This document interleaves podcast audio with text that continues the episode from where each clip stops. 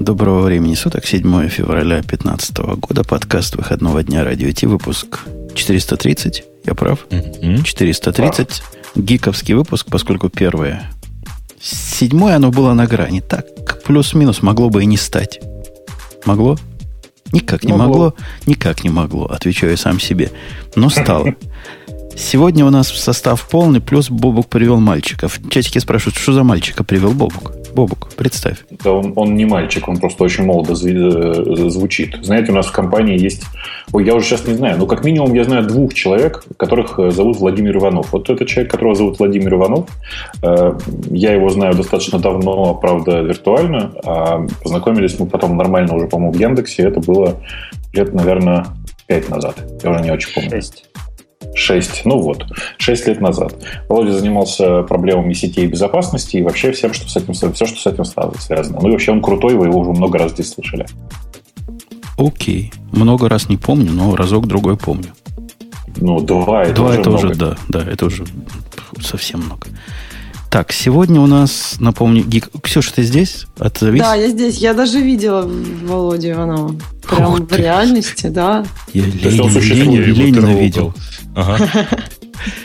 Перед тем, как... Нет, ну, это, же, это просто известное, известное дело. Нужно осязать и Влада, в смысле знать, что он живой, а еще ну, неплохо было осязать арканоида и знать, что он живой. И тогда ты прямо настоящий алдовый э, Так а я арканоида тоже Конечно. с ним беседовала так сказать, я... трапезу имела. А вот Бобука я, кстати, не видела. А, а я в Пакмана Поэтому... играл и в теннис. И что? И что, я буду этим хвастаться здесь? Каноидами я не хвастаюсь. Это не тот арканоид. Ах, не тот. Ладно, давайте я напомню, что у нас есть генеральный спонсор, который начинает традиционно наш выпуск примерно таким образом. Это шоу создано при поддержке Digital Ocean. Digital Ocean – провайдер доступного облачного хостинга. Всего за 55 секунд и 5 долларов в месяц месяц вы можете создать свой облачный сервер в одном из дата-центров, расположенных в Нью-Йорке, Сан-Франциско, Амстердаме и Сингапуре, и управлять им с помощью простой, интуитивно понятной панели управления или воспользоваться мощным API. Начните прямо сейчас. Введите промокод RadioDefist при регистрации и получите 10 долларов бонуса на аккаунт. Знаете, у нас э, очень политический всегда чат, и сейчас в чате кто-то написал, нужно больше API, богу API, но это не самое интересное. А возникло предложение гнобить спонсора за цены в долларах. То есть за то, что целых 10 долларов дают? А это ж много денег. А, ну да. Это как-то так сильно напоминает движение за право пользователям, э, жителям Крыма играть в онлайн-игры, вот, которое сегодня обсуждается в Твиттере, что прямо вот очень-очень. Но, слушай, на самом деле, э, я вот если честно, не помню, да, но кажется мне, что Крым это первая такая история, когда люди почувствовали, что такое практически полное отключение от м, всех интересных возможностей интернета. Приложений нет, э, ничего нет. И слушайте, вы представляете, какой у людей продуктивность должна вырасти? А, только э, незачем. Да, мотивации нет. тоже нет. Понимаешь, то есть ты продуктивность вырастет, а когда ты ее плоды вы потратишь. Ту, вы не про ту продуктивность. Продуктивность вырастет сейчас, а рождаемость через 9 месяцев. А, вот. ну это да. Конечно. Так а порно же, наверное, тоже какого-нибудь платного нет, Бобок. Это же говоришь, что это двигатель. Это же надо совесть иметь, да. Нет. А, то есть порно есть, да? А, а Бобок, Бобок, подожди, а ты видел эту шокирующую новость, да? Которую... Про две твоих любимых темы, про порно, про этот самый Oculus. Вообще тему я такую не видел, но должен сказать, что ну, я видел много таких решений уже. Oculus сказал, они не допустят порно на своих устройствах. Нет порно. Порно нет. Кошмар, кошмар. Проблема в том, что они этого сделать физически не смогут, потому что Oculus, ну, к Oculus есть прямой доступ у, у огромного количества разработчиков. Попробуй а, запретить. Будут следить, и у тех, кто будут порнографироваться, в этих устройствах, тех, у тех будут изымать. Помнишь, как очки Google изымал у тех, кто плохо себя ведет? Так и здесь. А Google ну, тоже запорно изымал? Не, ну там у них свои были там. Понимаешь, в чем проблема? Здесь непонятно, как извлечь. Ну, то есть, э, дело в том, что Oculus представляет из себя просто видеокарту. Она не подключена к интернету. Ну, вот такая видеокарта, которая будет отстукивать потихонечку. Когда-нибудь ты же в интернет выйдешь с этой видеокартой через что-то. Слушайте, а вы представляете вообще вот какая это тема, да, сама по себе? Видеокарта, которая следит за тем, что отражается на, за, с ее помощью, и в случае чего стучит куда надо. Да-да-да, это богатая гиковская тема. Но сегодня выпуск гиковский не про порно-карты, и даже не про видео-порно. Жаль, жаль. Я понимаю. Есть целый ряд тем, ну что, начнем с позора, раз ты гостя под позор позвал, или, или ты а это радостью называешь? Я не считаю это никаким позором. Не, у нас а. просто тут есть тема эпические фейлы. Давай перед тем, как мы про чужие эпические фейлы, поговорим про ваши эпические фейлы. Ну, хорошо, если ты считаешь это фейлом. Э, я не знаю, Володь, расскажешь? Как, как, как Яндекс вот это позволил себе? И как он изобрел, я не знаю, дверь, которая как калитка, но открывается снизу, а заходишь в нее сбоку, лишь бы не как у людей. Ладно, а давай я расскажу, почему не как людей. И... Нет, давай сначала расскажи, расскажи, что именно. Что именно? Да. А, Яндекс сделал беспарольную двухфакторную аутентификацию. Я считаю, а. что это очень круто. Ну, я это тоже так считаю, но большая часть людей говорит, а почему она двухфакторная, если она э, ну, оставляет человека без пароля? Вы опишите на самом деле, как она работает. Как она Мало работает? Ли, давай, гики как не это, читают документацию. Гики не читают хаба, да. А работает она с точки зрения пользователя примерно так. А, пользователь заходит на Яндекс, а, нажимает кнопочку, ему показывается на экране QR-код. Он достает свой шайный айфончик, прикладывает палец Touch ID, сканирует этот QR-код, и случается магия, его логинит в этот момент в браузере. Вот То есть, на самом деле, на самом деле э, просто ввод пароля заменили на Touch ID или любое другое действие с телефоном, да? Точно, все так. Не пароль, а вот кода. Пароль ты уже до этого, видимо, вел, поэтому это Нет, двоечка пароль, там. Пароль ты куда, куда ты вел? Нет, не ввел ты ничего. Погоди, э, это единственный фактор, да? То есть вот это все. А почему он двоечка там, если ничего больше водить не надо? А, ну, смотри, как она устроена. Внутри она устроена так. А, на самом деле есть а, два секрета. А, один лежит в телефоне, ну, если про iPhone говорить, то он в кейчейне лежит айфоновском. А, а второй, э, на самом деле, ты вводишь с клавиатуры каждый раз. И тот, тот секрет, тот кусочек секрета, который ввел с клавиатуры, плюс тот секрет, кусочек секрета, который в телефоне лежит, они вместе хэшируются, э, усекаются там до специального, до специальной пригодной формы, и дальше на самом деле в самом Сейчас, подожди, подожди, ты, ты всех, ты всех запутал. Ты всех запутал. Ты всех запутал. Я задал сначала простой вопрос. Поскольку это двухфакторная авторизация, то мы традиционно как привыкли? Сначала вводишь чего-то с клавиатуры. То есть то, что ты знаешь, да, вот этот пароль знаешь. Потом ты что-то прикладываешь из того, что ты имеешь. Ну, код, который сгенерирован на независимом устройстве. А Все ты так. говоришь, Тут то, так и есть. Так и есть. Значит, То есть тоже есть, вводить юзернейм и пароль, а потом вот эта штука. Нет, у тебя есть телефон, а, в котором хранится половинка секрета. А вторую половинку секрета ты вводишь в телефон же с клавиатуры. И... А, это все в телефон вводить надо? Да, ты вводишь это все в телефон. Сейчас ты скажи. Ты же пойми, что я же эту историю два года думал. Прежде чем она появилась. Два, два года, да? Два года, да. Вот. А, ну, самое начало выглядит так. Вот у тебя есть две половинки секрета. Одна в телефоне, другую ты вводишь с клавиатуры модель угроз, а, и тут на самом деле все от нее пляшет. Модель угроз, э, которую мы рассматривали, выглядит так. Абсолютное большинство паролей утекает с скомпрометированного компьютера пользователя. И это значит, что когда ты вводишь чего-то туда, на эту клавиатуру, то ну, можно считать, что она там плохим ребятам известна. И мы хотели сделать такую систему, которая в первую очередь защищена именно от э, этой проблемы. Потому что на самом деле это главная проблема, которую надо решать. Но не заменили ли вы другой проблемой?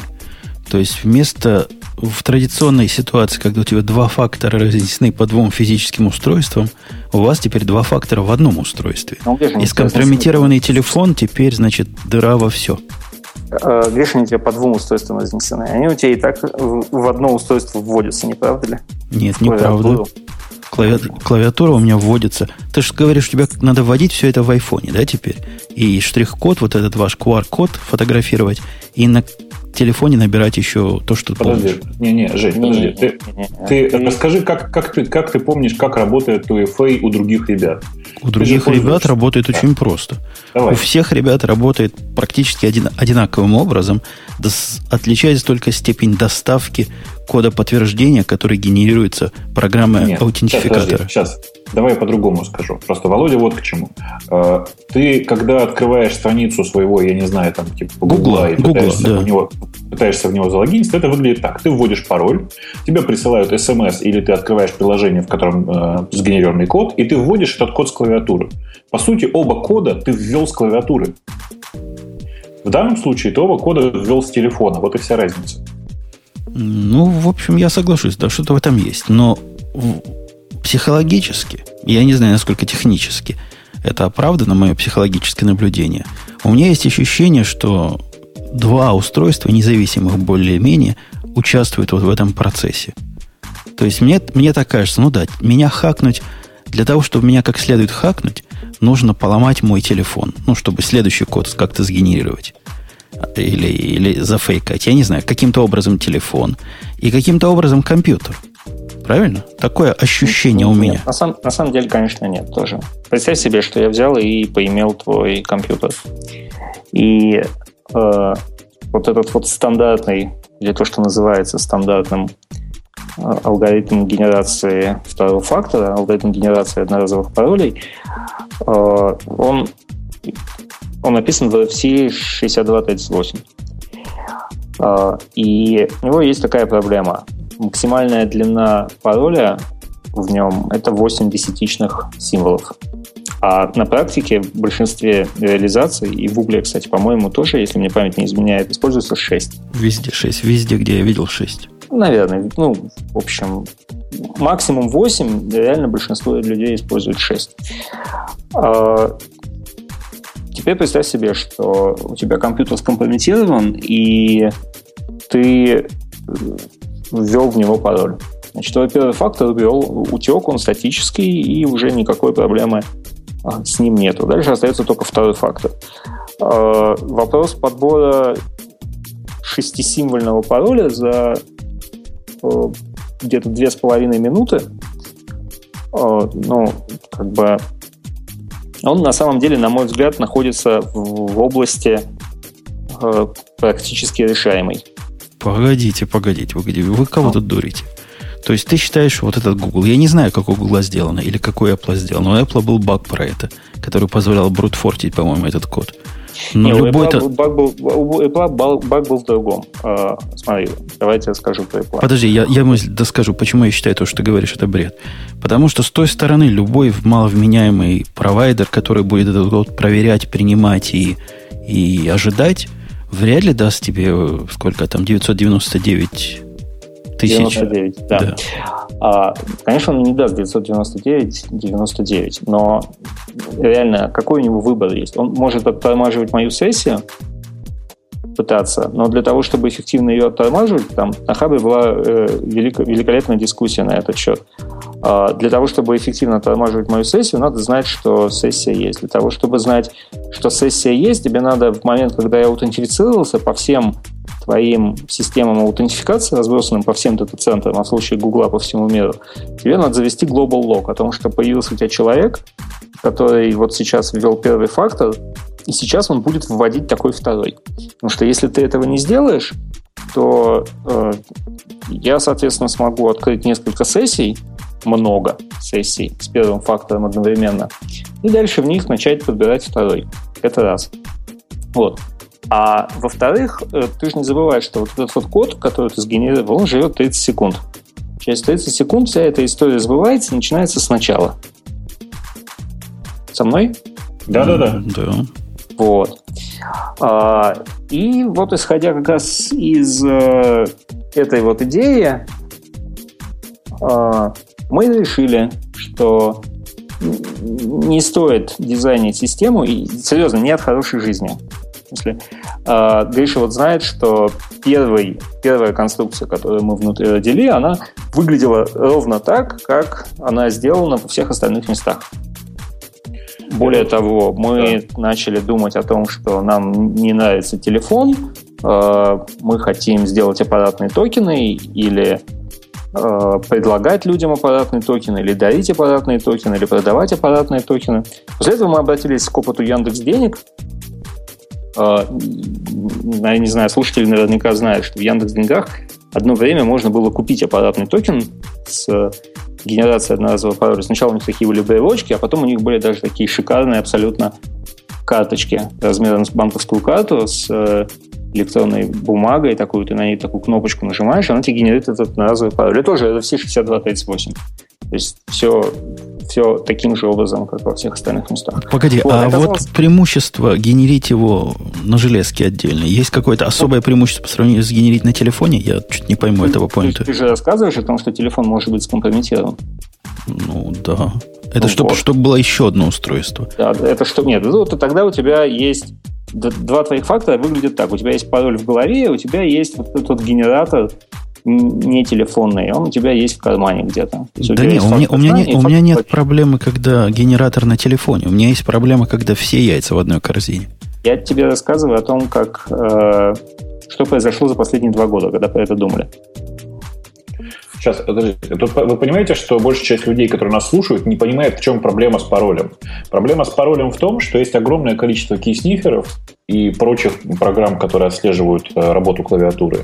Э, есть огромное количество разных средств, которые позволяют восстановить нажатие клавиатуры. Например, э, тупо банально есть софт, который работает на андроиде, который, когда ты кладешь телефон на стол, снимает вибрации, вибрации со стола и восстанавливает нажатые тобой клавиши на клавиатуре на ноутбуке, который ты набирал в этот момент. О, а хочешь еще, еще, хочешь да. еще клевую фишку? Давай. А, значит, такая атака, она мне очень-очень нравится. Не знаю, честно, есть у нее защита во всех современных конструкциях или нет, но атака прямо супер. А, работает так. Ты, значит, садишься такой, начинаешь вбивать вот этот цифровой код второй подтверждения. Вот, я в этот момент снифую твою клавиатуру. Ты вбиваешь первую циферку, вторую циферку, я это вижу, третью циферку, четвертую циферку, пятую циферку. И в этот момент я вбиваю 10 вариантов шестой цифры. Красиво. Причем, причем 10, все 10 вариантов ты вбиваешь с, с... Да, с 10 разных сессий, конечно. Конечно, конечно. С 10 разных компьютеров вообще. Да, да. Вообще прекрасно просто. То есть, э, на самом деле, для меня это самая большая проблема во всей истории с 2FA в том, что, вы помните, недавно выложили огромное количество, там, типа 5 миллионов аккаунтов с Гугла. Вы знаете, как же их как собрали? Их собрали просто снифингом. Э, то есть, на самом деле, в случае с 2FA все хорошо, конечно, но действительно в, в э, пароли, которые собираются, это большая проблема. Ну да, как я сказал, наша, наша модель безопасности предполагала э, то, что самая главная проблема, откуда берутся пароли, это клавиатура. И, соответственно, мы хотели сделать такую конструкцию, которая э, никогда не вводит ничего постоянного в клавиатуру, не требует ввода ничего постоянного в клавиатуру. Вот. Отсюда дальше, дальше, собственно, все и пошло. Мы решили, окей, нужен одноразовый пароль, причем э, такой, э, в котором нету постоянной части. Э, раз нам нужен такой пароль, то функция усечения, которая в RFC 6238, которая дает максимум 8 цифр, она нам не подходит. Вот. Тогда мы взяли C6238, честный, не стали в нем ничего изобретать, э, увеличили выход функции усечения. Увеличили его настолько, чтобы э, в качестве единственного пароля это было достаточно. Ну и ты сам понимаешь, у нас здесь есть баланс между юзабилити с точки зрения пользователя и надежностью вот этой вот системы. Вот, поэтому мы выбрали усекать до 8 букв. И, собственно, все. Вот эти вот 8 букв, которые генерируются каждые 30 секунд, являются э, паролем единственным. И он каждые 30 секунд, соответственно, изменяется. Вот. Дальше э, возник вопрос о том, как эту конструкцию делать двухфакторной. Ну и, в общем, ответ тоже был очевидный. Давайте мы хранить половину секрета для генерации этого пароля э, будем в телефоне, а другую половину будем вводить все время в этот телефон и хранить его нигде не будем. Вот, собственно, э, то, что получилось. Дальше у тебя эта штука генерирует одноразовый пароль, э, и тебе надо его вбивать с клавиатуры. Хорошо, но не совсем хорошо. Давайте сделаем еще круче. Вот. Еще круче это давайте мы добавим QR-код, который надо считать в телефон, и телефон out of band через свой собственный интернет вычислит пароль и вместе с этим QR-кодом, который фактически является айдишником сессии, э, отошлет на сервер. Э, сервер поймет, что в рамках вот этой сессии, э, в которой пришел пользователь, произошла аутентификация, рефрешнет браузер, и пользователь окажется залогиненным. Вот так вот это работает. А дальше было следующее развитие. Следующее развитие выглядело так. Окей, а давайте мы попробуем заменить фактор знания на биометрию. А, и заменим его таким образом. В айфоне, а, как ты, наверное, знаешь, есть такая штука Secure Enclave. А, и это кусочек памяти, который разблокируется, когда ты сканируешь отпечаток пальца. Вообще, ты знаешь, да, что это, ну, большая часть людей не, не знает этого факта. Это просто Серьезно? такой... Окей, давайте я тогда расскажу, как эта конструкция устроена. В смысле, очень много людей думает, что Яндекс начал собирать отпечатки пальцев, чтобы э, идентифицировать всех пользователей. Смею вас уверить, Яндекс не собирает ваши отпечатки пальцев. Ваши отпечатки пальцев э, собирает только АНБ. Все нормально, все спокойно. Э, работает это на самом деле штука так.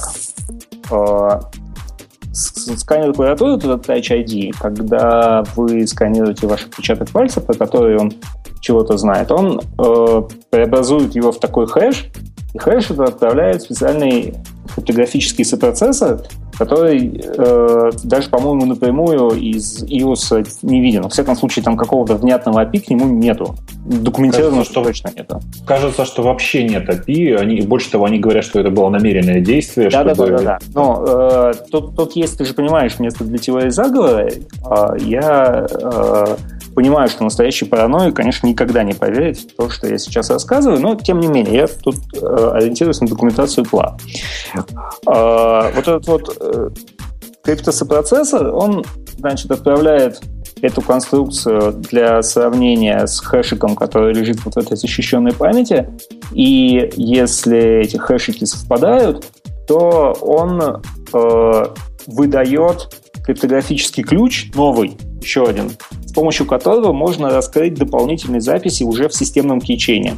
То есть вот есть обычный кейчейн, он, собственно, в iOS с точки зрения API такой же или почти такой же, как и в macOS. Кстати, это, по-моему, очень-очень удобно, очень они правильно сделали. Вот. Так вот, в этом кейчейне ну, есть стандартные какие-то записи, а есть еще специальные записи, которые зашифрованы вот так дважды один раз на э, пользовательском ключе, а второй раз вот они зашифрованы на ключе, который в Secure Enclave.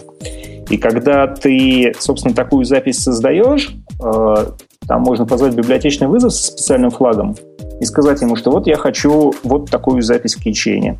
И тогда э, ее можно будет э, прочитать только когда человек палец сканировал, э, и она не бэкапится в iCloud. Вот. Ну, ну собственно, вот, вот, вот сейчас, вот сейчас, у, меня, у, меня есть, у меня есть важный вопрос. Слушайте, а правда же, что на андроиде ничего такого сейчас прямо нет? да, на андроиде такого ничего, ничего такого сейчас нету. Во-первых, мы не смогли найти ни одного андроида, в котором бы технологии... В смысле, есть андроиды со сканерами отпечатков пальцев, но ни в одном из них нету ничего похожего на вот эту конструкцию. И поскольку э, я здесь серьезно не хочу никаких камней в сторону Гугла кидать, в смысле, если бы было, мы бы обязательно сделали. А, но реально у них просто нет такой конструкции. Вот в Samsung некоторых okay, топовых... Окей, okay, у них нету, да? Давай, давай вот этот failback, который нету. У меня есть, допустим, iPhone 5, в котором этого нету. Есть iPhone 5C, по-моему, в котором mm-hmm. этого нету. То есть на рынке есть телефоны, в котором этого нету, и там, видимо, надо вводить с клавиатуры, да, эту и там часть? ты каждый раз вводишь с клавиатуры эту часть, да. Вот у меня сразу, как у параноика, нам правильно сказали, какой-то клуб параноиков собрался возникает вопрос. Мне кажется, вы одну беду заменили на еще более бедовую беду. То есть первый, вектор атаки, который вы... Ваше лекарство хуже, чем, чем болезнь. Вектор атаки, который вы пытались тут э, предотвратить, всячески это кейлогеры на стороне компьютера. С вашей угу. точки зрения, это самая, вот, самая больная точка. Но я ну, прямо, да, прямо, прямо сильно начинаю удивляться вашему выбору, потому что с момента выхода новой любимой Ксюшей iOS, теперь кейлогеры на, на стороне э, iOS делаются прямо в раз – клавиатура, которая имеет доступ ко всему, а иначе она не работает, это просто вот реальность существующая, а... и можем только доверять. Что касается андроида, ну там вообще всякая вторая программа просит полных permissions. Ты, конечно, э, поразишься, э, потому что мы не идиоты, но мы не идиоты. Э, у нас не системная клавиатура в, в нашем приложении, и системная клавиатура там не вызывается. То есть даже если ты установишь протаяние на клавиатуру, то через нее секрет не утечет. И, окей, я, допустим, ты меня успокоила по поводу iOS, да, Ксюша? У нас успокоила по поводу iOS? Да, ну то есть это логично было, зачем использовать системную клавиатуру ну, в этом случае? Да, да. Успокоил. Ну, ну вот по поводу андроида, что, когда программа что, имеет пока... доступ ко всему на свете, и черт его знает, чего она там делает, неужели это безопаснее, чем, э, чем мир больших компьютеров? А, ну, в андроиде, безусловно, есть какое-то количество... В смысле, Android сложнее с точки зрения безопасности, чем iOS в этом месте, потому что э, там все время на откуп пользователю дается, а вот скажи, вот эта программа, она там хочет теперь иметь все пермишины и знать еще твой домашний адрес. Ты как бы как Хочешь, не хочешь. все всегда говорят да, но ну, мы же понимаем. Так вот, там проблема, этом... что ты не установишь это приложение, если ты скажешь нет в iOS, ты сможешь сказать там типа я не хочу сеть, чтобы это приложение ходило, я там не хочу еще чего-то, да, и да, оно да, поставится. Я, я понимаю, конечно. А там permission все прописаны в манифесте, и ты или как бы соглашаешься с э, этим рабством, или, или, или не пользуешься этим приложением. Ну, все понятно мне. Вот. Но при этом э, все-таки приложение не может выскочить в песочницу в secure storage другого приложения. Какие бы ты пермишины ему не дал, вот этого сделать нельзя. Ты сейчас задашь мне следующий вопрос. А что же делать с андроидом, который я сам себе порутал и сам ставлю э, в него э, какие-то приложения, которые считаю нужными, ну, скачиваю их. Конечно, или у меня хакнутый iPhone. Собственно, Android для того и есть, чтобы iPhone не хакать. Его так легко хакнуть. Наверняка в этом дело. Слушай, э, в ситуации, когда у тебя есть рутовая малварь на Android, ничего сделать нельзя. Я тут даже ничего изобретать не буду. Э, в общем, это нам очевидно. Э, это полечить, на мой взгляд, никак нельзя. Ну, то есть у тебя против этого лома приема из, изнутри юзерленда сделать очень тяжело. Вот. При этом э, дальше я считаю, что с точки зрения статистики сейчас ситуация выглядит вот как. Вероятность похаканного андроида э, настолько ниже вероятность, в смысле, ты, ты сам взял его, порутал и дальше на него что-то поставил, она настолько ниже вероятности похаканной винды, что мы считаем, что вот в настоящий момент этот баланс такой.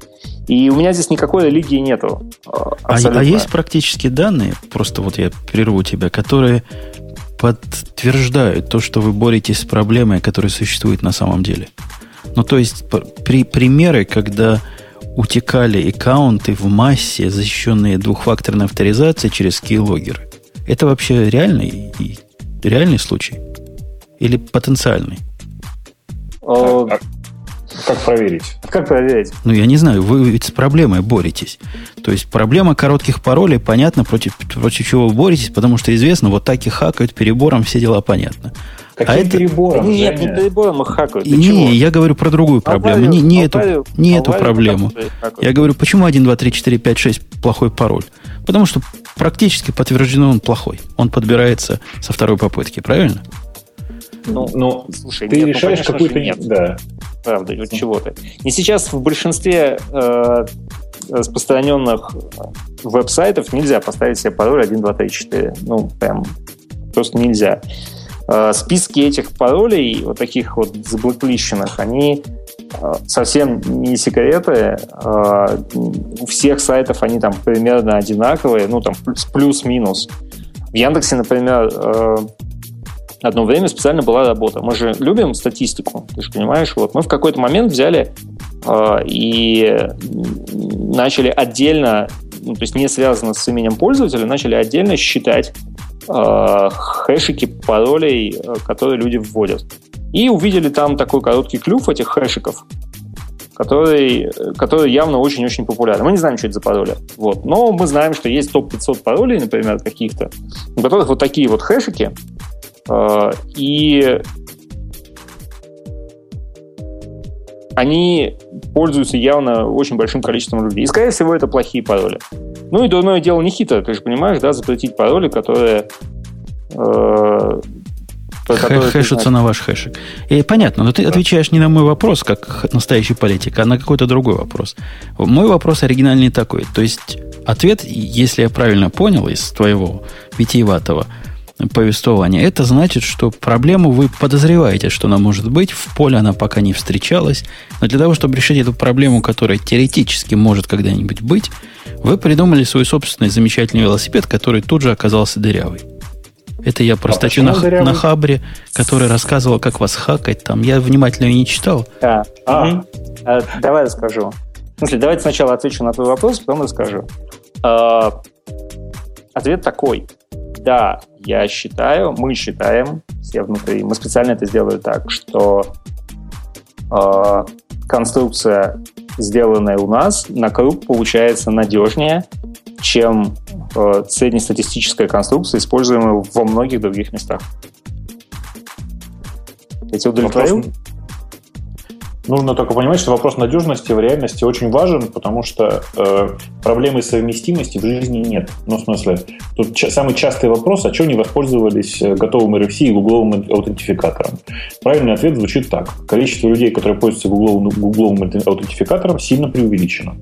О, о, под, обожди, обождите. Количество людей, которые 2FA пользуются, сильно преувеличено. Но из этого, количе... из этого подмножества вот этих недобитых параноиков – возьми меня. Я специально открываю свой телефон, в котором есть этот самый гугловый аутентификатор. В нем раз, два, три, четыре, пять, шесть, семь, восемь, девять, одиннадцать разных сервисов. И у меня есть еще два таких недосервиса, по-моему, PayPal и GoDaddy, которые такого не умеют, поэтому они смс как идиоты шлют. То есть у меня есть стандартным, более-менее образом покрыто 13 сервисов. Теперь для того, чтобы мне 14 замечательный сервис покрыть, мне нужно входить в вашу отдельную замечательную экосистему. Ну, это же прекрасно. Да? Это, уже, это ужасно. Слушай, э, давай я тебе так отвечу. Э, много раз меня спросили про 6238. Э, я тебе готов пообещать, что в следующей версии ключа мы обязательно поддержим 6238, и ты сможешь все свои 11 а, аккаунтов перенести в Яндекс Ключ и пользоваться там как а, нашей системой, так и всеми остальными 11. Очень рад, кстати, что ты э, не стал со мной спорить по смс -ке. Вот прямо я надеюсь, что в гиковском кругу всем очевиден идиотизм э, до аутентификации по смс. Э, абсолютно. Особенно, как, как это смехотворно стало, когда Mac OS и iOS научилась показывать смс в Messages – это прямо, это прямо вообще комедия и анекдот. Но, кстати, вот технологически же крутая штука, правда? Э, показывать смс в компьютер, конечно, крутая, да. только всю идею убивает прямо на корню. Да, абсолютно. Но э, ну что ж, тем не менее, не, хочу, а то тут вот будет опять а у меня вот вопрос... известному кругу. А, но не буду оттаптываться на этой идее больше. Смотрите, э, ведь я правильно понимаю, что мне нужно ну, во многих системах есть такое понятие, как там доверяешь компьютеру, не доверяешь. И если у меня нет там 10 проверенных устройств, то как мне эту последнюю шестую циферку введут из 10 разных мест? Ну, смотри, э, вот сижу я, похакал я твой компьютер. Угу. И сейчас онлайн, в тот момент, когда ты кнопочки нажимаешь, я, значит, э, онлайн вижу, какие ты кнопочки нажимаешь. Вижу. Да, но у меня нет больше компьютеров, которым, которым доверяет этот сервис. Ни одного. Ну, то, то, то есть Google на твою попытку, На вот твою смотри, попытку ты, нажать ты, это... Ты, ты вводишь, ты вводишь, mm-hmm. я сижу и вижу, ты вводишь G, M, Ну, понятно, да, у тебя есть 5, тебе нужно теперь попробовать 10 раз последнюю. Нет, потом я, да, у меня на 10 раз, посл... у меня все есть, кроме 10 раз последнего. Да, я возьму и попробую 10 раз. Из 10 так сессий. любой сервис запретит э, на третьей сер... ну, на, на третьей попытке. Да, ты попробуй. Я же тебе сказал, Global Log сделать очень тяжело. Так это если есть у тебя... Э, ну, откуда ты сделаешь 10 сессий? С моего же этого компа?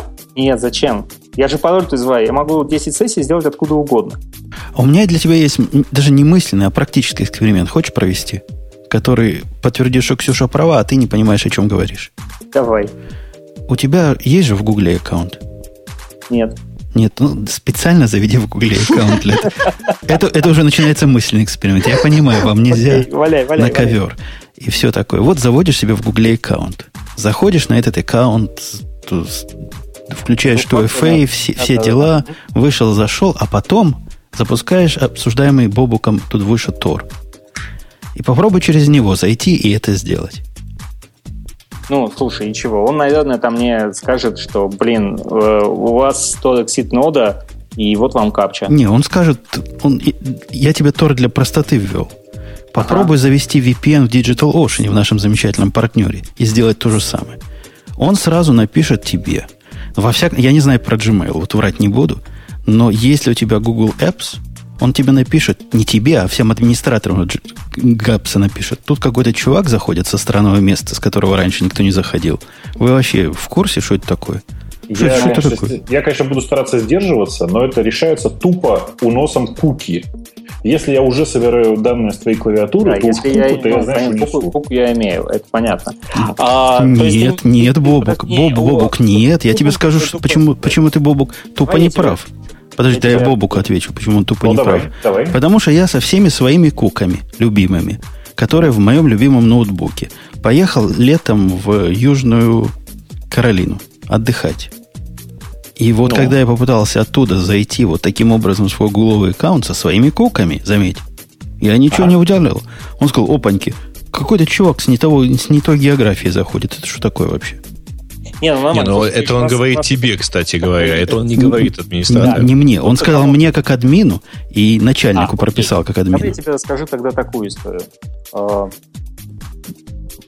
очень простая ну. проблема. Заходишь ты в Starbucks, ну, ты же понимаешь, как это устроено, да? Вся конструкция. Там есть проверка по двум э, базам. Одна это геобаза, если зная по IP-шнику, где ты находишься с какой-то точностью. А другая это вообще просто номера автономных систем, то есть там твой провайдер. А, и вот заходишь ты такой в Starbucks, а, садишься, заказываешь себе чашечку, что то там пьешь. Что ты пьешь? Трипл тол капучино. Вот, прекрасно. Заказываешь себе трипл тол капучино, открываешь ноутбук, логинишься в Gmail, и в этот момент вся автономная системка провайдера, который э, является корпоративным партнером Starbucks, по предоставлению интернета во всех Старбаксах этой страны, а, а вся эта автономная системочка обеляется. Ты со мной следишь, да, за руками? Ну да, ну да, ну да. Ну, и э, ты, ты размер дальше проблемы ты понимаешь?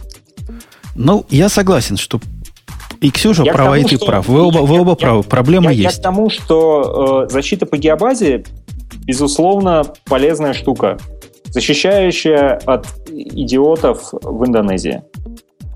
Окей. Ну, хоть какая-то защита есть. То есть в твоем, Ксюша, Слушайте, высказывании было, было зерно. Но на самом-то деле вы понимаете, что все ведь гораздо проще. Есть у меня доступ к твоему компьютеру. Э, я знаю первое нажатое тобой 4 э, цифры, там 5 цифр пароля. Вероятность того, что одна, вероятность одна десятая, что я успею с твоего компьютера раньше тебя создать сессию. Понимаешь? Одна десятая при каждой попытке ну, твоего ну, по-моему, логина. мы хотим сто процентов, а не одну десятую. И я так понимаю, это, что это, это возможно. Это не очень важно. В смысле, что это... Ну, смысле, конечно, безусловно, это возможно. Даже можно прям с, с твоего компьютера... А, подождите, она же через три попытки отрубает пароль. То есть все гораздо проще. И вероятность не одна десятая, а прямо ты, там, три десятых. То есть мне нужно там типа примерно 5 попыток для того, чтобы гарантированно почти угадать твой пароль. То есть гарантированно залогиниться. Ну, это не гарантированно. 5 попыток, это как бы у тебя будет 50%. Не, нет, ну, не, ну 5 бабушек уже, уже рубль. 5 бабушек уже рубль, а мой... Так а мой нет, но если у нас только одна возможность, Слушай, и вот сейчас человек зайдет и 100 миллионов переведет. А мой среднестатистический ботнет, например, насчитывает 200 тысяч машин. Воображаемый. Воображ... Абсолютно воображаемый, конечно. И, не, ну в принципе вы решаете, видимо, проблему, какая она, как существующую проблему. Решение, мне кажется, не, не железобетонное. Не то, что вы придумали железобетонное. Вы переносите тебя... ответственность с хакнутого компьютера на телефон, который Еще вы считаете реже телефон. хакают. Да. Да, пока реже все хакают, так. потому что все, все сейчас вводят все в компьютер, и как бы интерес и фокус направлен на хакание компьютеров. Все Если верно. интерес и фокус перенесется. Если то... у меня у меня нету никакой религии в этом месте. А, мы сделали конструкцию, которая решает реальную, на наш взгляд, проблему сейчас. В тот ну момент, про когда... реальность ты не смог мне доказать. То есть нет у тебя статистики, сколько вот таких 2FA аккаунтов хакнуто в мире? есть ли вообще массивные случаи такого хака? Вот, вот эта часть меня немножко останавливает в том, чтобы согласиться с тобой. Окей, не могу тебе такую статистику сказать.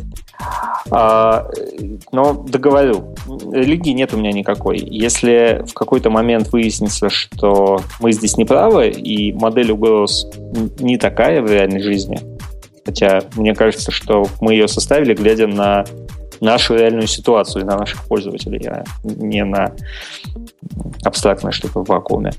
Так вот, если вдруг модель угроз изменится, и ситуация будет выглядеть по-другому, ты, ты же понимаешь, мы передизайним эту конструкцию и сделаем другую, такую, которая будет соответствовать реальным угрозам реального мира. А вот не, это... не было у вас мысль, как в этой, в моей любимой новой передаче, новой моей любимой, Shark Tank, говорят, не было ли у вас идеи лицензировать ваше изобретение? То есть заставить как-то или подвинуть весь мир на использование вашей замечательной технологии и продвинуть ее настолько, чтобы мне не надо было для Яндекса держать отдельную балалайку. А чтобы все были такие. Это вообще реальное направление мысли? Слушай, я э, задумался о том, чтобы публиковать эту конструкцию в качестве RFC, как она устроена. Вот. А, в, и начал изучать, как по ETF происходит сабмит RFC, и я не знаю, знаешь ты, не знаешь, а, там это устроено хитро. Ты можешь засабмитить это в рамках э, workgroup, а, или ты можешь сделать independent submit.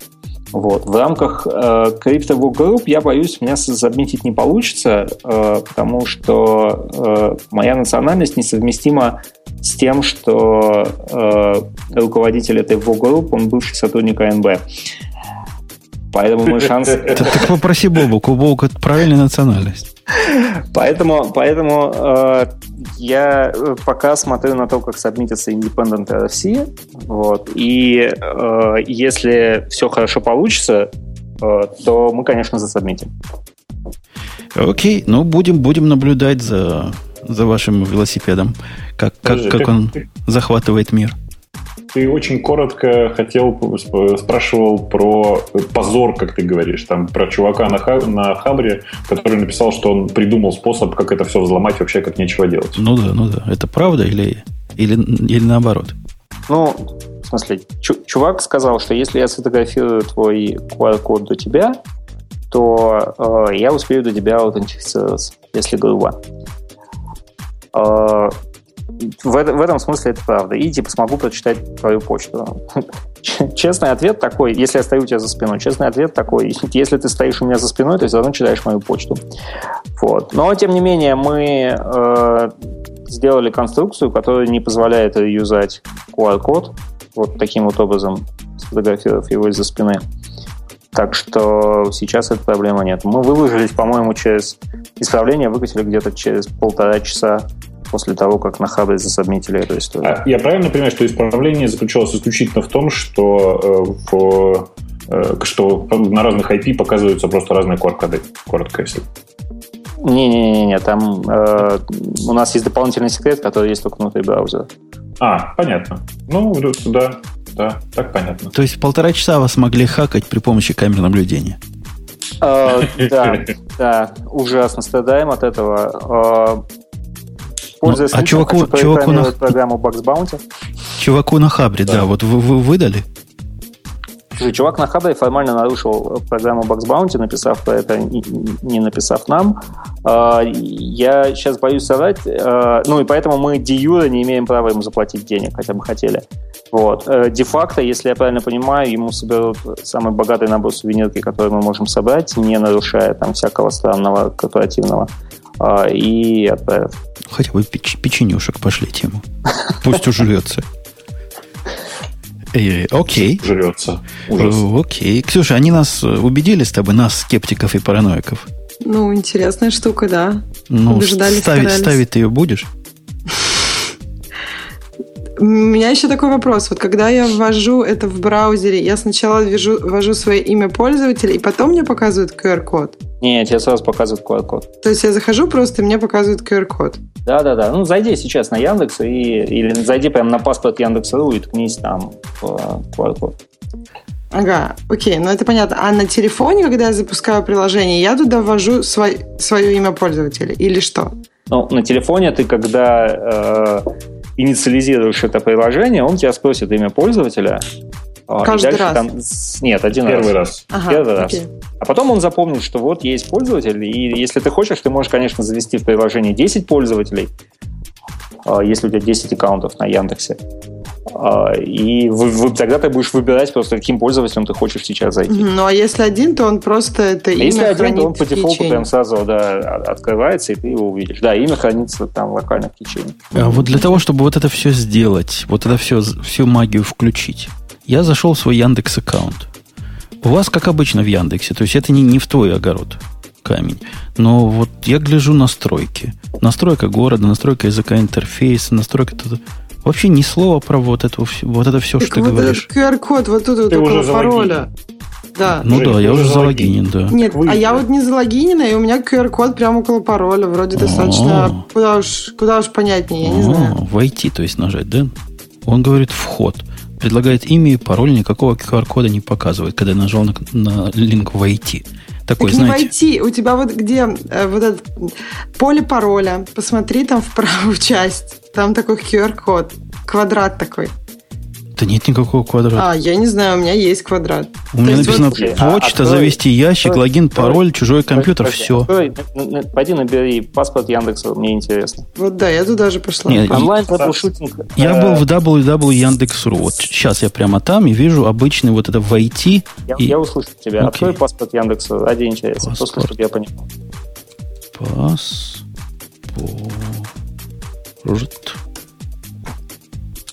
Паспорт. А как он пишет, что паспорт с двумя чего-то? Через double S. Через double S. Окей. Окей. Должен сказать, как слышится.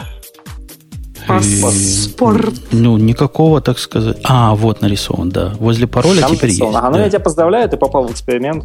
Все да. хорошо. Окей, окей. Я На самом деле, э, ты понимаешь, да, что вот это текущее решение, оно как раз там типа, показывается, по сути, только, как это, заметно только людям, которые действительно этим вопросом озабочены. У всех остальных QR-код в поле ввода пароль вообще никого не волнует, мне кажется. Mm. Вот что там нарисовано. Понятно. Ну, то есть через паспорт я смогу, а через главную пока, пока не положено. Ладно. Вот. А мне повезло, у меня на, на главной тоже есть. Нет, это, это, я попала в... просто. А, наверное. Супер эксперимент попал. Или да. наоборот, да. Э, окей. Мне, кстати, кстати, интересно, давайте ради интереса, Жень, как ты думаешь, какое количество людей э, включит в Яндексе двухфакторную авторизацию, скажем, ну, типа до следующего радиота? Э, количество в процентах или да. в миллионах? Ну, ну, давай, я не знаю, давай в процентах. Промилле. В процентах, я думаю, это будет ну, до меньше десятой процента. Э, нет, уже больше десятой процента. уже больше десятой процента. Нет, до следующего. Я, я думал, ты про дельту говоришь. Нет, в смысле, всего сколько-то, сколько Total, будет total. Ну, total. может, одна десятая процента будет. Я думаю, что уже больше, чем одна десятая включили факторную авторизацию. Okay. Ну, к одному проценту, может быть, что-нибудь. Не, я, не, я про один процент не верю вообще никак. Ну, в смысле, то есть я это думаю, меньше одного процента, то есть оно не превысит один процент. Ну окей. Ну окей, а, посмотрим. Я, я, я знаю историю про всяких других ребят, и редко где цифра с двухфакторной аутентификацией действительно достигает 1%, в основном не достигает, насколько я знаю. Вот. Мы-то ее надизайнили как раз очень простой с точки зрения пользователя, при этом, на мой взгляд, достаточно безопасный. А, как раз с той целью, чтобы через этот 1% перешагнуть. Вот и посмотрим. Мне кажется, вы недостаточно пугаете пользователя, чтобы понять, зачем мне это надо. То есть вот я сейчас смотрю, там говорят, вот вы можете включить у себя двухфакторную авторизацию. А зачем мне это? То есть слово меня пугает как домохозяйку, а зачем мне это и как, почему страшно без нее, я не очень понимаю. То есть вы хотите, ну, вы ее задизайнили такой простой, чтобы ее ведь не только параноики включили, а еще кто-нибудь. Ну, слушай, ты, ты сейчас задаешь вопрос про маркетинг, Mm, окей, okay, правильно. Мне тяжело по маркетингу да, отвечать, okay. не знаю.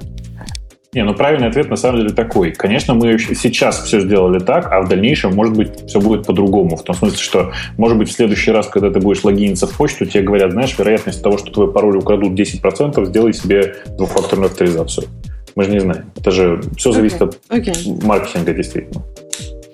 Мне, кстати, кажется, что у нашего, например, генерального спонсора процент этой двухфакторной авторизации гораздо выше, чем о котором мы тут говорим, поскольку гиковский, э, гиковская аудитория. И кроме того, я даже где-то слышал цифру, что около 20% AWS пользуются их MFA. Вот в 20% не верю, э, потому что знаю, какое количество людей там то просто тупо э, заводит аккаунт просто так, без всякой цели. Но я думаю, что мы у нашего спонсора спросить можем. Было, Это интересно. Было бы ну, поинтересоваться да. можно, да. да. Хотя, Давайте честно говоря, не очень верю. Там она как...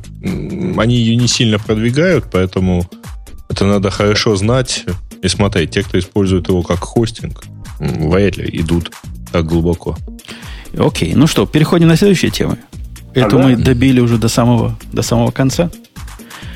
И ну, да. следующая тема. В прошлый раз мы намекнули, что MongoDB, любимая нами, не знаю, наш гость дорогой любит MongoDB, как любим мы ее все, кроме Ксюши. Примерно так же, как и все ее любят, да. А мы так намекнули, что они теперь не 2.8, а целых 3. Но для того, чтобы поддержать, так сказать, пафос смены номерков, они выпустили еще официальный пресс-релиз, который наделал много шума, и они говорят, да, мы выкатываем версию 3.0, выкатываем ее скоро, весной говорят, да, по-моему? Там нету дат. Ну, да, да, весной. Весной это может быть, ты же понимаешь, 30 мая. Да, весной. Ну, как, как э, наш любимый Apple сказал, что в раннем 2015 покажут часы, а ранее это означает чего? До, до шестого месяца. Они же сказали последний раз, что они в апреле покажут. И этот официальный релиз говорит, что мы входим в эпоху постреляционных баз данных, и MongoDB настолько, MongoDB 3.0 настолько большой шаг в этом деле, что прямо вау-вау, и надо выпустить пресс-релиз. Но я правильно понимаю, что они изменили номер версии исключительно для того, чтобы написать пресс-релиз? Ну, черт его знает. По сравнению с тем, что в 2.8 обещали, когда мы ее обсуждали, тут появилась одна еще штучка – две штучки появилось, которые стоят того, чтобы, наверное, решить, да, 2.8 уже не, не кошерно, давайте 3.0. Во-первых, они будут поставляться с тремя э, storage engine. Один, который был всегда, я не помню, как он называется. Второй, вот этот, который они купили э, с компанией, которую мы с тобой оба не любим. И третий в памяти, in memory. То есть а, дополнительный okay. in-memory engine появился. Так, это раз. Во-вторых, появился... Они намекали про это и раньше, были про это раньше э, видимые куски, но как часть... И, нет, ос, на... Ну, on top. Как это, Ксюша, по, по-русски? On top. На основе...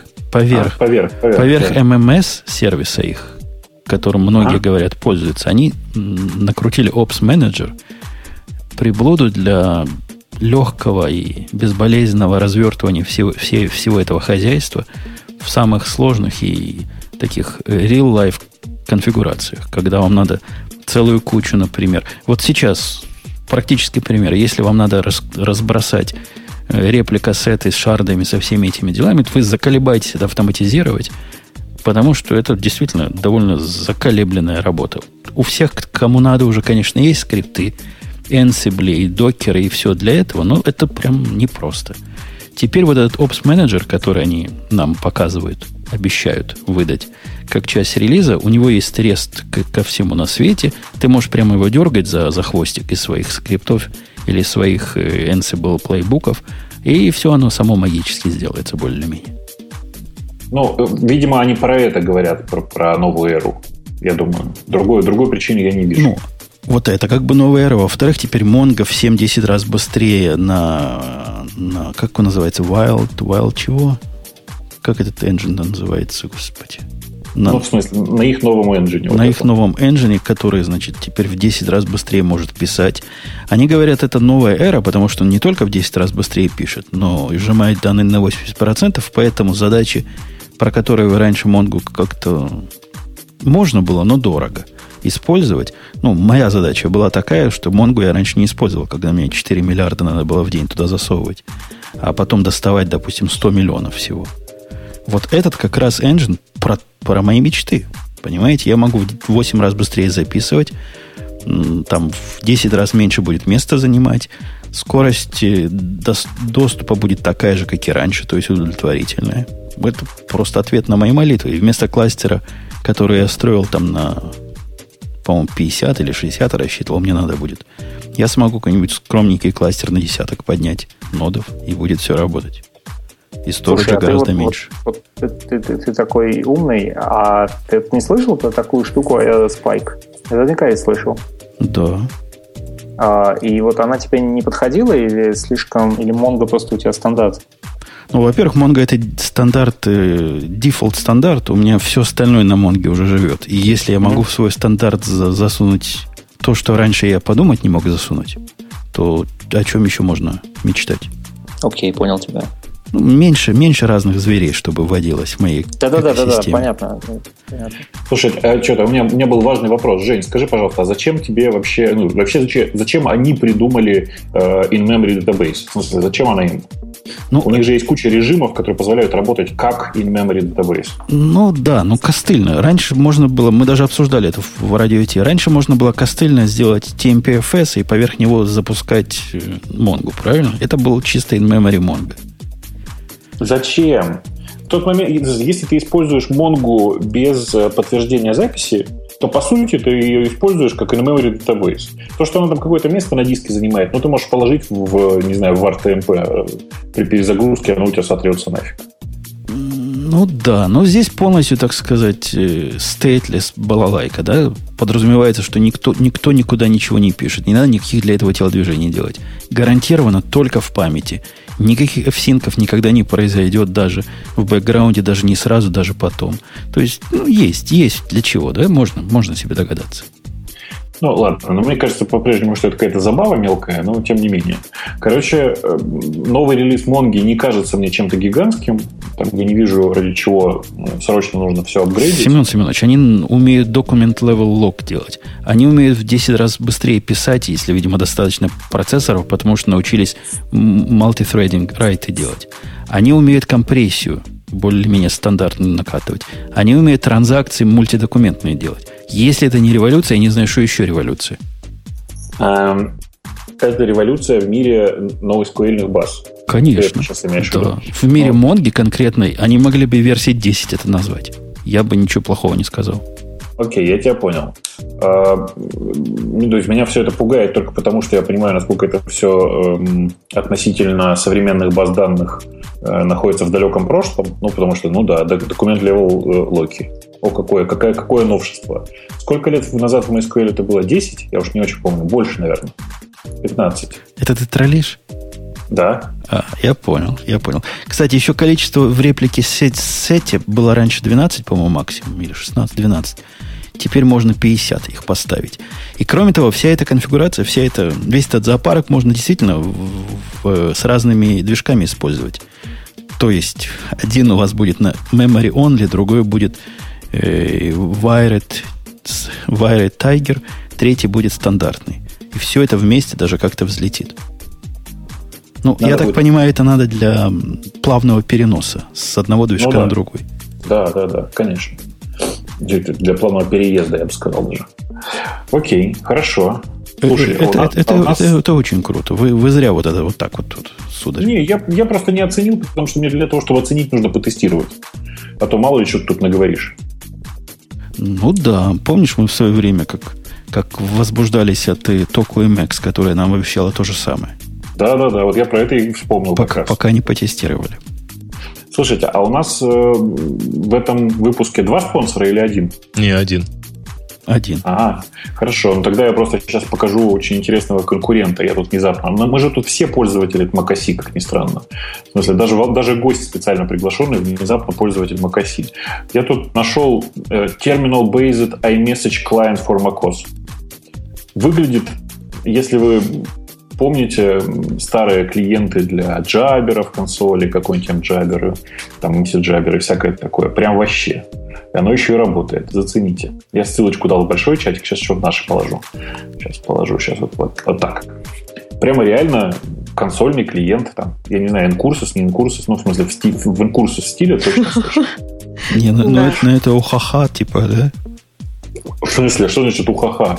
У меня дома есть компьютер, который лежит дома стационарно. Как ни странно, рядом с ним лежит старый телефон к, к этому iMessage подключенный. Нужно это вот для чего? Чтобы я иногда мог дистанционно зайти на эту машину и посмотреть, не приходили на этот телефон смс -ки. Понимаешь логику, да? Угу. Ну все, я решил для себя проблему. Ну, не, ну это, это конечно, круто, я, я понимаю. Да. Теперь я буду просто не, не буду десктопом заходить, а SSH. SSH у, все сможешь увидеть. Так положи это дело в облако и заходи туда. Ну, это, вот это будет сложно в облако, потому что тут нужно, чтобы на маке, на котором работает это приложение, оно называется iMessage Client, это вот консольный, чтобы на этом маке был запущен iMessage. А iMessage, как ты понимаешь, в облаке плохо а, работает. Понятно. То есть... Да. То есть там нет способа без iMessage, без Messages нет, App нет. жить? Нет, нет, угу. там без Messages, конечно, ничего не работает. Это просто другой интерфейс к Messages. Ну, это по, по, по тому же типу, как аудио умеет Skype прикидываться, если Skype рядом стоит. Да, да, да, да, да. А он умеет так прям нормально, да, уже? Ну, сообщения туда-сюда посылаются, да. Прикольно. Просто скайп такой неподъемный в последнее время стал. Ну, так тебе его все равно поднять придется при, при ну, в неподъемности. Я, я, я бы его поднял и куда-нибудь унес бы. И забыл, такой. да, о нем. У меня скайп еще, это, конечно, не решит проблемы, но он еще стал зависать и крэшиться в последнее время. Причем совершенно непонятно почему. Ну вот, и, и, конечно, меня очень, очень радует, что люди продолжают клепать консольные программы. Я просто фанат. Я считаю, что в консоли можно делать дофига всего. Эм, очень жаль, что чувак, ну, я, я предприму некоторые усилия, я посмотрю, нельзя ли портировать. Мне хочется iMessage клиент в Emacs, конечно же. Короче, это, это была новость про Монгу, которую мы поздравляем с, выпад, с, с, с, с выходом. А по поводу выпадов, я, я не могу молчать, потому что эта тема, эту тему я честно украл из наших, от наших слушателей. Я редко так делаю, но когда делаю, иногда даже признаюсь. У нас э, на радио Ти, знаете, можно, дорогие слушатели, писать свои темы, и некоторые особо достойные даже попадают в список украденных. Чувак завел специальный сайт. Называется Бойкот, Бойкот Докер. Я вначале на него посмотрел, подумал, что за херня. Я такой даже ставить не буду. А потом посмотрел внимательно, и знаешь, Ксюша, что понял? Что? Это не просто херня, это какая-то супер херня. А что ты там хотел ставить? Он там предлагает еще какой-то софт. Мне показалось, что это просто, как знаешь, такие речитатив. Типа, докер – это ерунда, докер – это ерунда. Нет? Там еще... Не, у него доводы есть. То есть mm у него прямо список доводов, которые просто абсолютно поразительные и удивительные. И вот даже не знаешь, с чего начать. Бобук, ты, ты видел его наезд? Да, я только начну с того, что э, люди, откройте, пожалуйста, этот сайт. Ну, по этому сайту уже видно, что чувак живет где-то в э, early 90s, как в начале 90-х живет. Что, академический стиль? Нет, ну, по верстке, судя, это не академический стиль, понимаешь? Академический а, стиль это когда в начале нормально. пре, в конце закрывается пре, да? Ну да. Вот это академический стиль. А тут таблицы, то все. Да, тут, тут прямо знает, там HTML учил. Не, ну таблицы. Таблицы не таблицы, если они, они не вложенные. А так это академический стиль. Нормально. Э, у него он э, проходит ты, про ты, пункт... Ты, ты исходник его открой, ты увидишь, что он шириной там внутри 80 символов. Да-да-да, я как раз про это и говорю. Посмотрите внутрь сорцов, там так мило на исходную страницу. Ну, мы, мы, мы же тут не обсуждаем его качество да. как разработчика на, на HTML. А если бы он это в э, Bootstrap засунул, это стало меньшим вопиющим бредом, по-вашему? Да, да нет, ну просто э, ну, у меня отношение такое, знаешь, просто специфическое. Это чувак просто, который м, занимается странной профанацией непонятно чего и в конце рекламирует GUIX. Да, а что, что это такое, вот это, которое он рекламирует постоянно? Посмотрите, говорит на него, посмотрите. Я из принципа не стал ходить смотреть. Потому что остальной бред, что он нанес, не, не, не добавляет доверия ко всем. Ну, давайте про бред.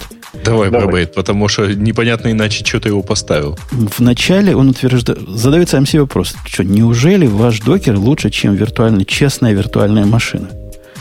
И, значит, чего слух говорит, который ясно ну, брешет что image size э, у виртуальной машины очень большой, а у докера, значит, не такой большой. Как? А под докером на виду контейнеры, просто контейнерную виртуализацию, то есть он сравнивает э, виртуализацию виртуальной машины и контейнеры, да? Ну, под контейнерами он, кроме докера, других контейнеров не знает, да и докер он плохо знает. Поэтому он про докер говорит конкретно.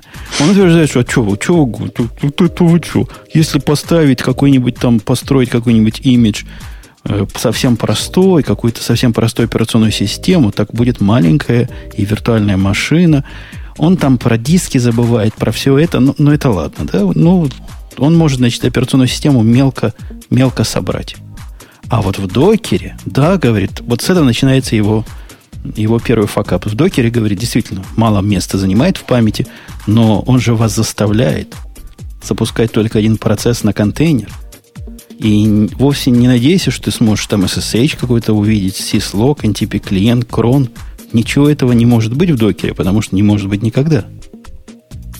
Интересный аргумент. Он вообще пробовал докер-то, нет? Как-то странный аргумент. Ну, у него много-много аргументов дальше, основаны на вот этой посылке. У него есть посылка. Я не знаю, откуда он ее взял. Он знает, что... То есть, если надо SSH, то надо делать только SSH, и никакого там даже... А ядра там не будет если надо SSH делать в его понимании, то ты, значит, уже не можешь запустить, например, NTP. А если надо запустить программу, которая, которая syslog просит, то syslog ты уже не можешь запустить в этом контейнере, надо другой. Я предлагаю прогрессировать, Брэд, сказать, что, что такое. Нужно делать контейнер, в который можно запустить только LS.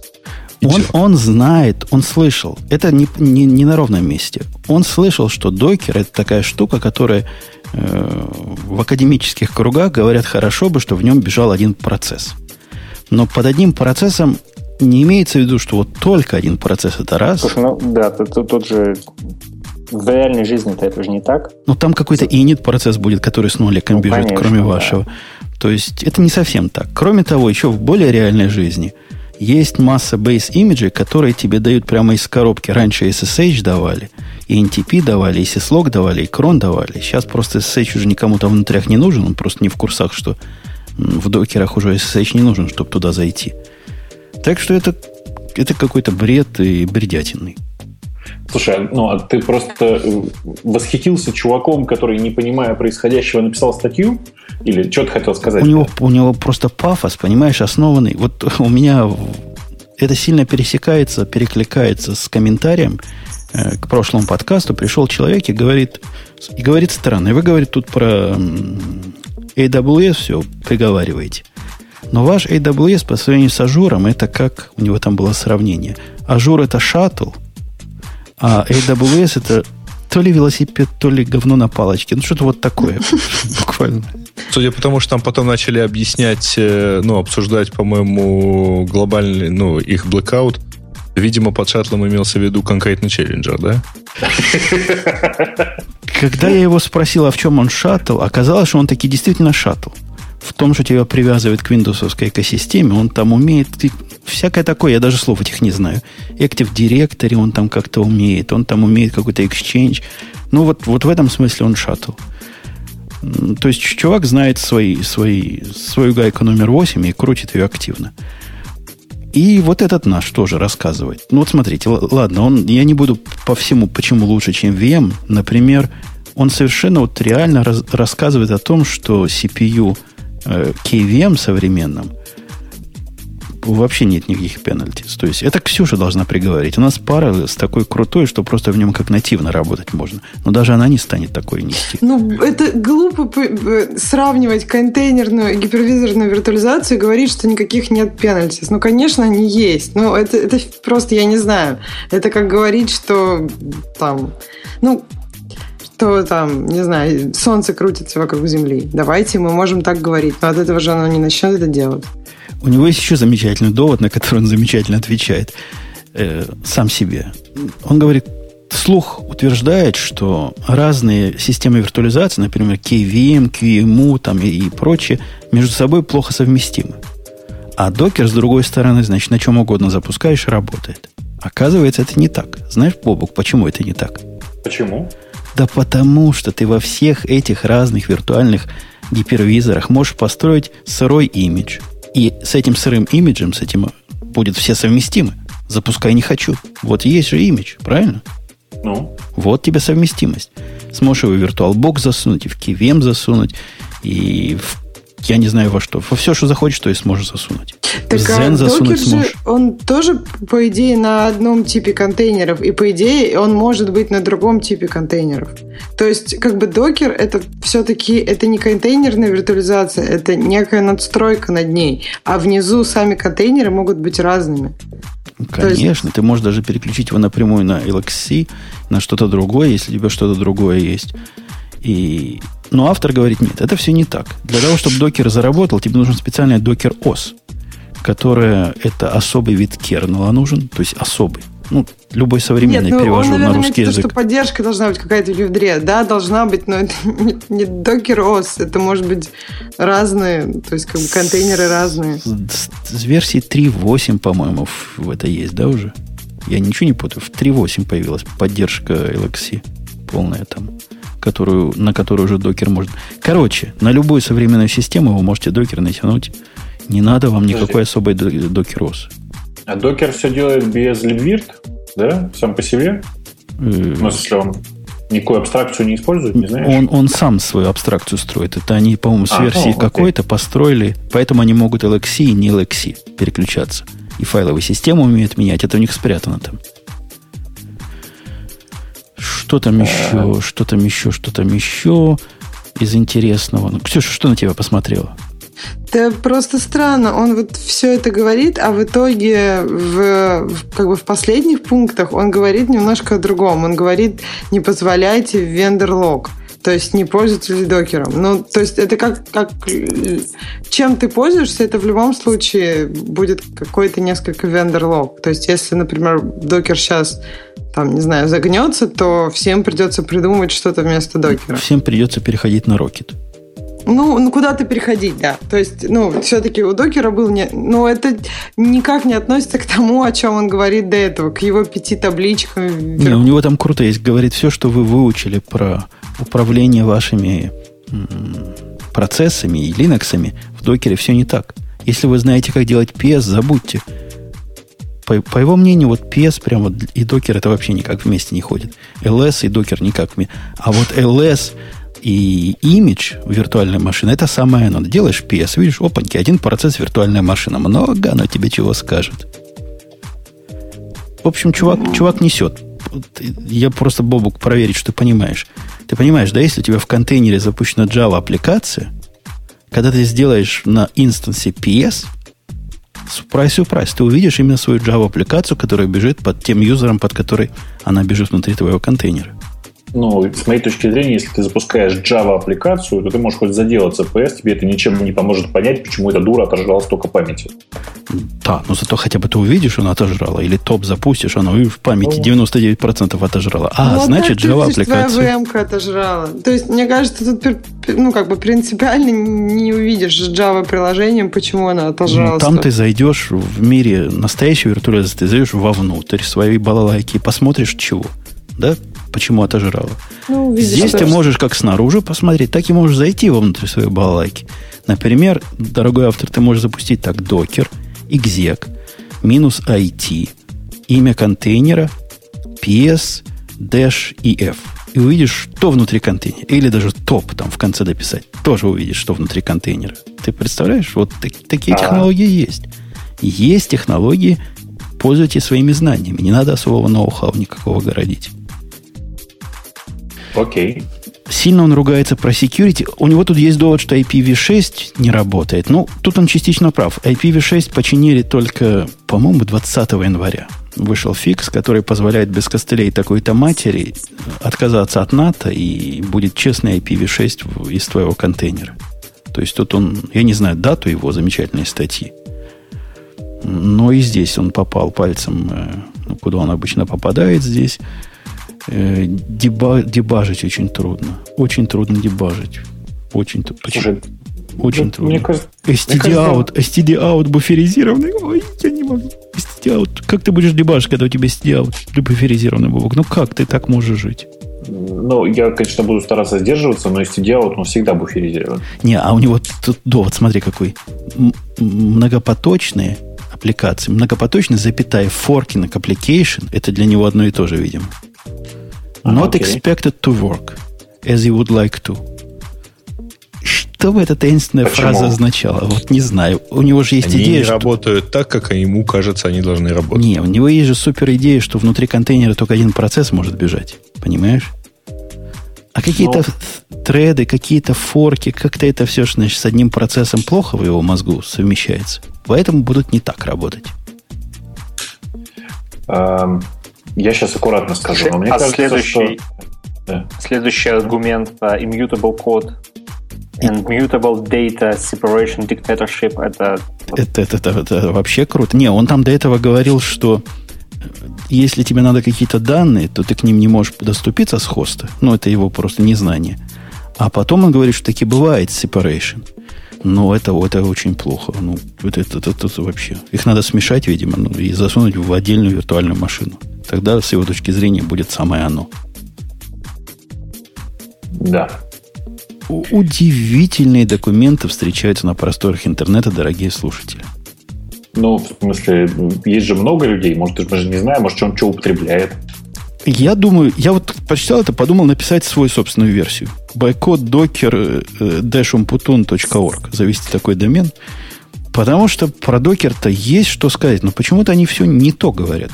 Какие, какие-то неграмотные критики. Может, показать им, как это делается правильно.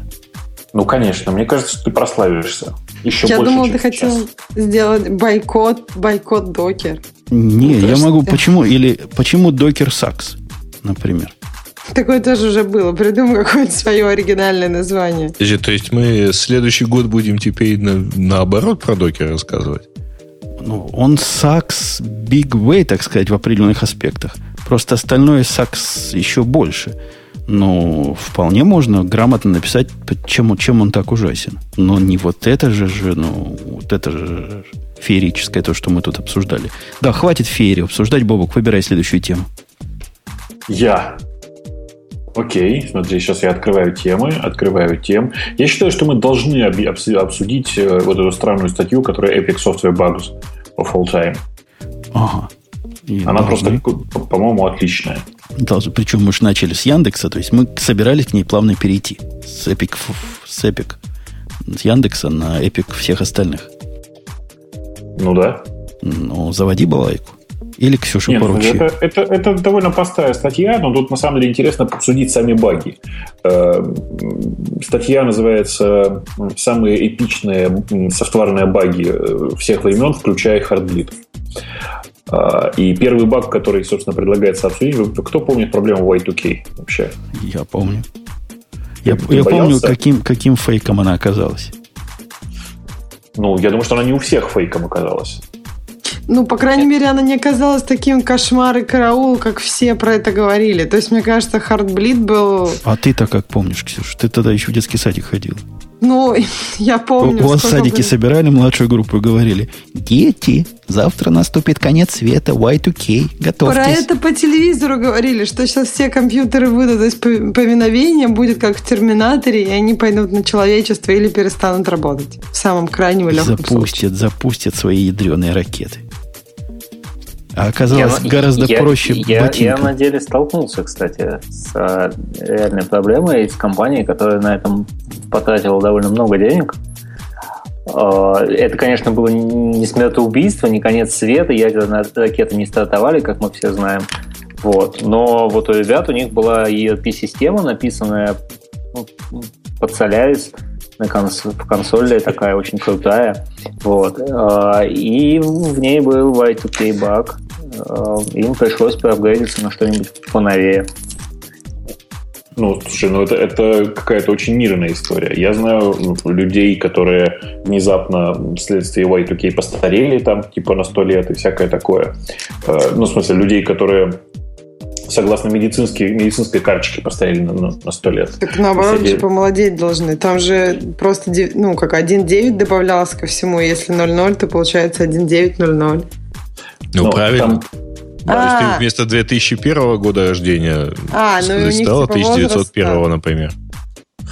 Э, ну вот. Ну, э, да. но, но вообще, конечно же, вся, вся эта история была страшно переоценена, в отличие от э, года 2038, когда, мы все знаем, потенциально кончается юниксовое время, и можно прийти вообще к гораздо более жестким последствиям. Правда, я не, не понимаю, есть ли сейчас операционные системы, которые от этого страдают. То, что есть программы, которые от этого страдают, я уверен. Ну, смотри, дорогой. Ну, ну. Мне кажется, этот баг прям реальный баг. Вот 2038, да? Ну, расскажи, почему. Ну, то бишь, когда наш, э, наше количество секунд. Представь, что мы шланги. И живем э, в лонге. Ну? В, э, ну да, в long е. И когда он у нас закончится, это, это что будет? Нулевой год же? Или минус первый, ну, в зависимости от интерпретации? Когда у тебя год закончится, в 2038 у тебя long уже будет то, что сейчас long long. Это, это, это, ты, это ты сильно, сильно переоцениваешь динамичность enterprise ов. Они были в свое время с чем-то скомпилированы, уже никто не помнит чем. Они работают, как замечательно работали 10 лет назад. И будут еще через совсем, совсем мало времени. 38 жалких, год. Жалких 22 года осталось, да. да. Я правильно понимаю, Жень, что ты сейчас пророчишь, что к 38 году снова понадобится много программистов на Каболе, да? На Каболе. На Java. Или на C. На чем-то таком, что в то время будет как COBOL в 2000 Да. Я думаю, что в 2038 году как COBOL будет COBOL потому что софта на COBOL е по-прежнему еще есть. А вообще, конечно, это действительно страшная история, но, слава богу, вот в всех нормальных операционных системах уже long long используется в качестве времени, и проблемы такой нет. Э, но вообще пугают всех этим довольно, довольно страшно. Вообще а, давно уже пора не с 70-го года считать, а с чего-нибудь уже с 2000-го. И не Зачем? было бы таких проблем. Ну, От а Рождества то... Христова, да. Нет, ну а то сейчас получается long long, потом вообще время будет в какой-нибудь ну и вычисление с ним гораздо сложнее. То есть получается неэффективно хранить такое супер крутое время. Таких длинных. Еще 4 байта надо потратить. Ну, а потом, а еще через там сто лет. Посчитай внимательнее. Не, ну да, это Еще примерно через 100 триллионов лет. Ничего не получится, да. Ну ладно, можно тогда так оставить. Да, то есть разрешаешь, да? Эм, следующий э, баг, который считается самым главным багом, считается багом деления на ноль. Вот вы понимаете, что чувак имеет в виду? Ну, ему не нравится, что вот эта странная фраза «делить на ноль нельзя». Почему нельзя? Кто запретил? Ну, что, что за дела? Делить на ноль можно. Компьютер на ноль поделит. Какой-нибудь странный нан при этом сгенерит. И это, это баг. Должен был сгенерить, например, ноль. Или один. Надо было договориться и бесконечности, раскрытие метода Мне кажется, да? он имеет в виду, что люди как раз забывают, что определение на ноль получится нан, и из-за этого бывают проблемы, там корабли стоят и прочее тому подобное. Самолеты переворачиваются. Помните эту байку, да, про Мертвое море? Нет, ну, это не байка. Это же не байка, да. Да. Это да, это из-за они опускались ниже уровня моря, поэтому там не деление на ноль, в общем происходит. Ну, скажем, вообще, переход через ноль. Переход через ноль. Не, переход через ноль, наверное, должен еще на экваторе случаться тогда. Во многих программах. Вообще, зная программистов, я думаю, что есть огромное количество мест, в которых не учитывается, что э, какое-то поле может быть signed, ну, в смысле, со знаком. Я уверен, что есть масса мест, где действительно не учитывается то, что нельзя делить на ноль и так далее. И удивительно, что до сих пор я не видел нигде каких-то внятных способов для э, предсказывания этой проблемы на уровне компиляции. Еще одна интересность из последнего же была, что количество просмотров YouTube ролика, они не учитывали, что оно может быть такое большое число. Хотя вроде бы казалось. Ну, ну слушай, есть... в те времена, когда делали YouTube, когда чуваки делали YouTube, а это был 2000... Какой год? Восьмой, девятый, я уж не помню. Седьмой, кажется, даже. Э, они его писали, не зная, что бывает э, Gangnam Style, который может просматривать, которого люди могут посмотреть 2, миллиона, 2 миллиарда раз. Обычно в этом месте вступает Грей и говорит, 640 килобайт хватит всем. Ну, я не успел вступить. Ну, я, тебе, я тебя специально перехватил. Следующий, кто у нас, Ксюша? Твой любимый? Heartbleed Bug. Да. Почему, почему люди его причислили к самым эпичным багам, я не понял. Вот на фоне всех предыдущих он просто единственный реально существующий. Это да. Ну, медиа про него много рассказывал в последний год.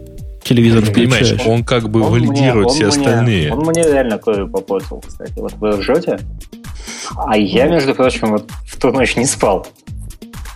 Слушай, он почти всем попортил много крови, но на самом деле для вот, меня он... Я, я уверен, что Женя он кровь не попортил, потому что у него был день.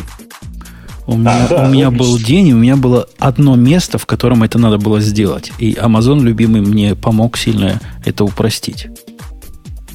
Ну, видишь, круто, тебе повезло. Круто. На самом деле, кстати, вот Headbleed э, с определенной натяжкой это практически переход через ноль. Если ты помнишь, там проблема-то была в том, что он не проверял э, как бы, что количество памяти, которое ты спрашиваешь, равно количеству памяти, которое лоцировано под А, да, да, да, да, да. Ну, в некотором смысле, это на самом деле, не, ну, это скорее buffer overrun, но все равно, да. Ну, окей. Да, но все, но все равно суть примерно такая, и это, конечно, прямо ужас. Э, я на самом деле про Heartbleed думаю вот что. Мне кажется, что это первый действительно крутой э, баг, у которого ну, из существующих, у которого был офигенный маркетинг. Вы же помните, да, ребята? Это первый баг, которому сделали логотип, которому придумали, да, да, которому придумали настоящее название, про которое говорили на всех э, радио и телевизорах. Короче, э, мне кажется, что этот баг э, сыграл на руку почти всем специалистам по безопасности, потому что теперь, например, им даже с девушками есть о чем поговорить. А почему, что. как ты думаешь, вдруг вот случилось, что логотипы, названия? Ну, у меня нет э, хорошего ответа. Слишком долго сисадмины считались в нашей компьютерной среде, Ксюша, самыми задротскими задротами. А теперь это был их шанс. И кто-то из них этот шанс не упустил. Э, если я правильно помню историю, то, собственно говоря, откопали этот э, баг где-то чуваки из Гугла, и при этом детали я, если честно, не помню. Э, но у Гугла есть маркетинг, что, я думаю, подключили. Не, ну реально баг клевый был, что? Ну, офигенно, в смысле, это реально один из самых клевых, действительно, хорошее слово, багов за последние времена. Ну, и он такой очень широко распространенный реально был. Пострадали практически все, и прям там вообще. Конечно, да. Но все равно, правда, я бы не сказал, что он... Он просто вот с остальными в одну, в одну строчку его поставить, ну, странно. Ну, anyway. Ну да, ну это же статья какого-то непонятного чувака, все как обычно, непонятно, откуда ее Женя нашел. И вообще. А кто ее поддержал? Кто ее выдвинул? Слушай, ну я ее поддержал, потому что я считаю, что возностальжнуть и поговорить про Кабол, это, по-моему, прекрасно всегда. Слушайте, а что, что вы думаете на тему того, что почти все, почти все ценное в дотнете уехало в open source? Да еще и не просто в open source, на GitHub. Ну, вообще, вот специалисты говорят, специалисты в, нашем, в наших обсуждениях этой темы, в, нашем, в наших комментариях говорят, это хрень полнейшая называть это почти всем, это просто смешно, а там есть еще много чего, что без чего жить нельзя. И я даже не понимаю, о чем они говорят, но утверждают, что это не такой уж big, big deal, как, как нам это продают. Ну, слушай, они говорят, я не знаю, я, я, если честно, не читал, что у нас там пишут, но единственное, чего не хватает в, вот, в том, что открыли, это VPF. Ну WPF, вот да, про него говорят, что без, без WPF не жизнь, а каторга. А, ну, на самом деле я понимаю, скорее всего, это, это пишут несчастные люди, которые хотели бы жить под Linux, но им приходится жить под Windows, потому что они пишут на C-Sharp. А, там WPF это, по сути, штука, которая используется в основном для ну, описания и рисования интерфейсов. Она хорошая, она там действительно неплохая, довольно современная, а, но, конечно же, спортировать VPF под другие операционные системы все равно не получится.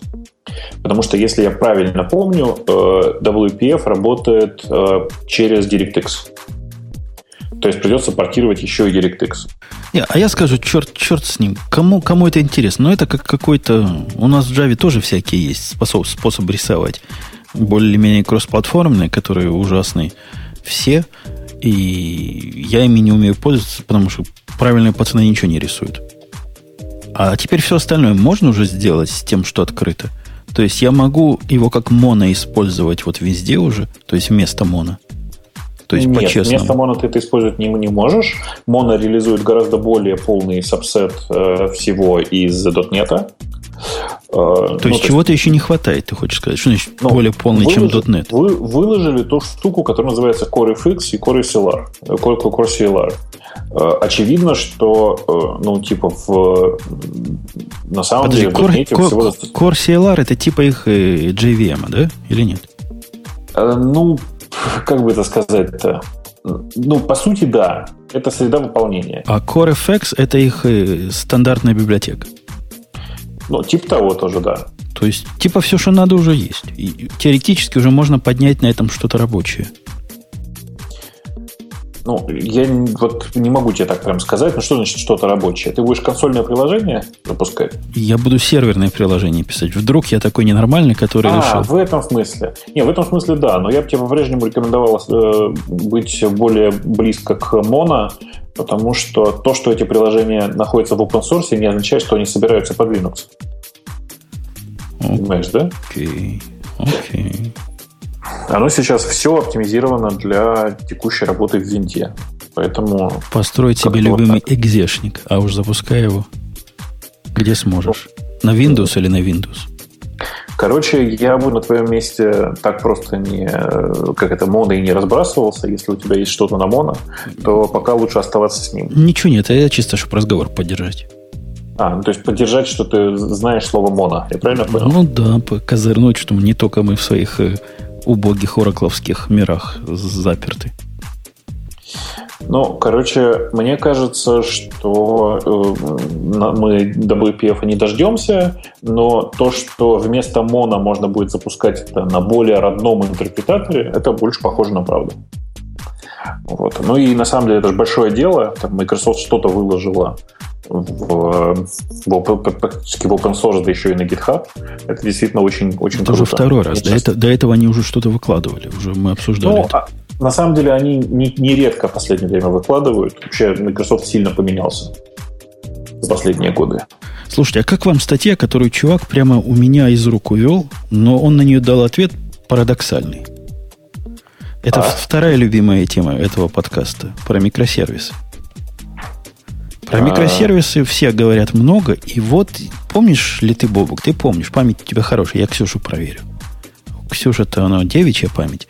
Помнишь, Ксюша, я тебе рассказывал удивление свое вместе со всеми слушателями, как вот эти самые микросервисы, которые должны быть замкнутыми конями в вакууме, сферическими, и полностью все в себе инкапсулировать, как, как, они, как они не рвутся при связи через общий код-бейс?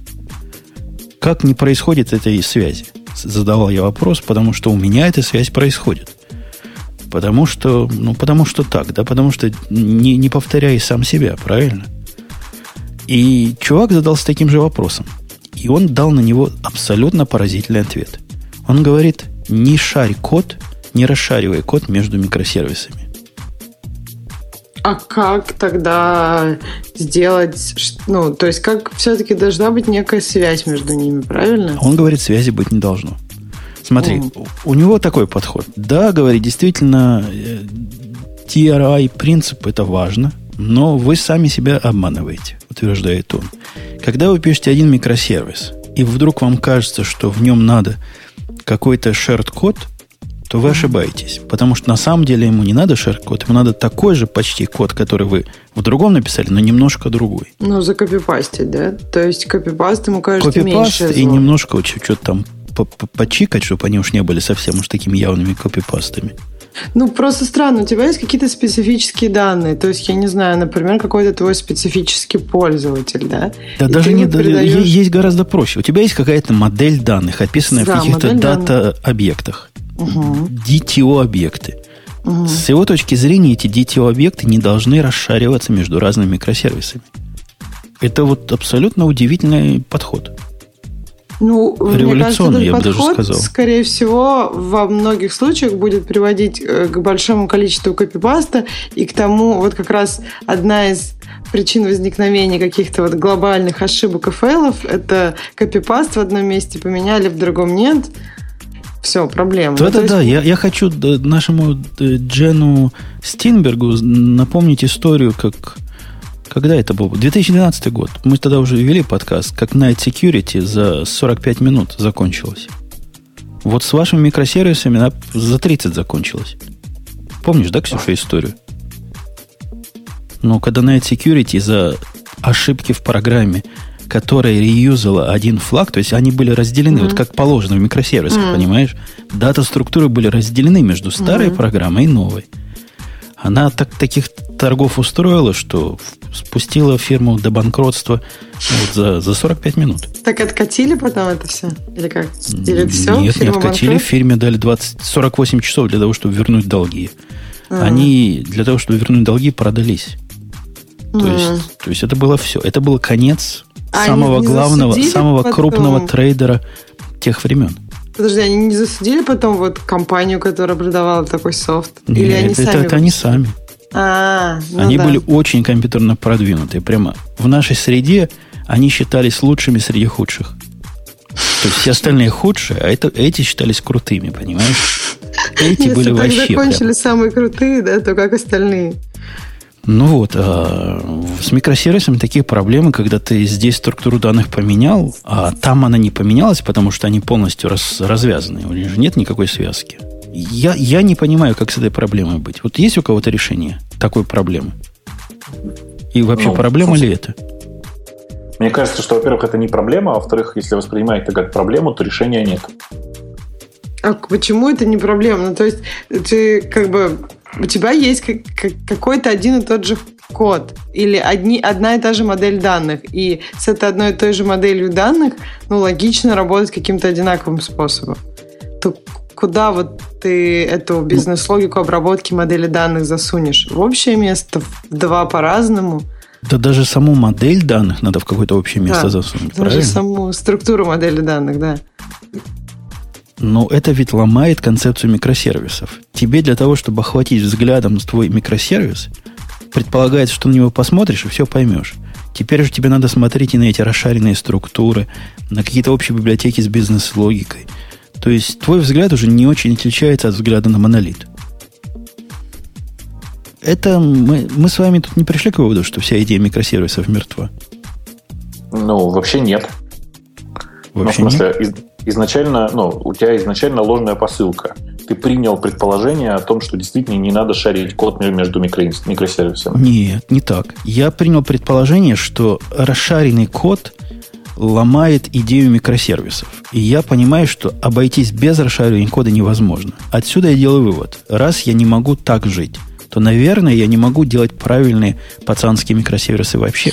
А почему он ломает идею? То есть он просто идея вот такого коня в вакууме, что у тебя абсолютно все независимо, это ну, только часть идеи микросервисов. То есть вторая часть, что как бы, у тебя может быть ну, то есть именно функции какие-то независимые у этих микросервисов, что ты не смешиваешь их responsibility, скажем.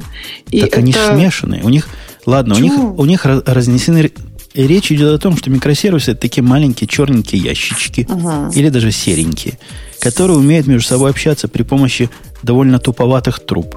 Самая умная труба для общения микросервисов может быть какой-нибудь Q, да, какой-нибудь RabbitMQ, ActiveMQ. А в принципе у самых правильных пацанов они вообще дор- ресты друг другу дергают. Подергая рест за микросервис. И вот таким образом все происходит. При этом ты можешь на каждую предметную область глянуть, изучив код конкретного микросервиса, который может быть написан из-за этого на отдельном своем языке. И у тебя микрообласть вместо макрообласти. Я говорю, что это иллюзия. Ну, в смысле, ты имеешь в виду, что нужно будет изучать еще эту библиотеку, которая там работает с моделью данных?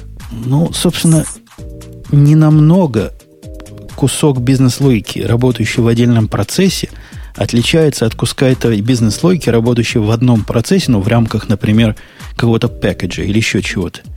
Это не сильно отличается уже с точки зрения связанности кода. Ну почему? Ты можешь, тут ты можешь все еще написать это на разном языке и передавать это через какой-нибудь протобуфер, например. А если у тебя просто два Java пэкэджа, то они у тебя на одном языке. Ну ладно, прото... Э, файл описания DSL твой должен быть расшарен между ними общий. Уже ломается все.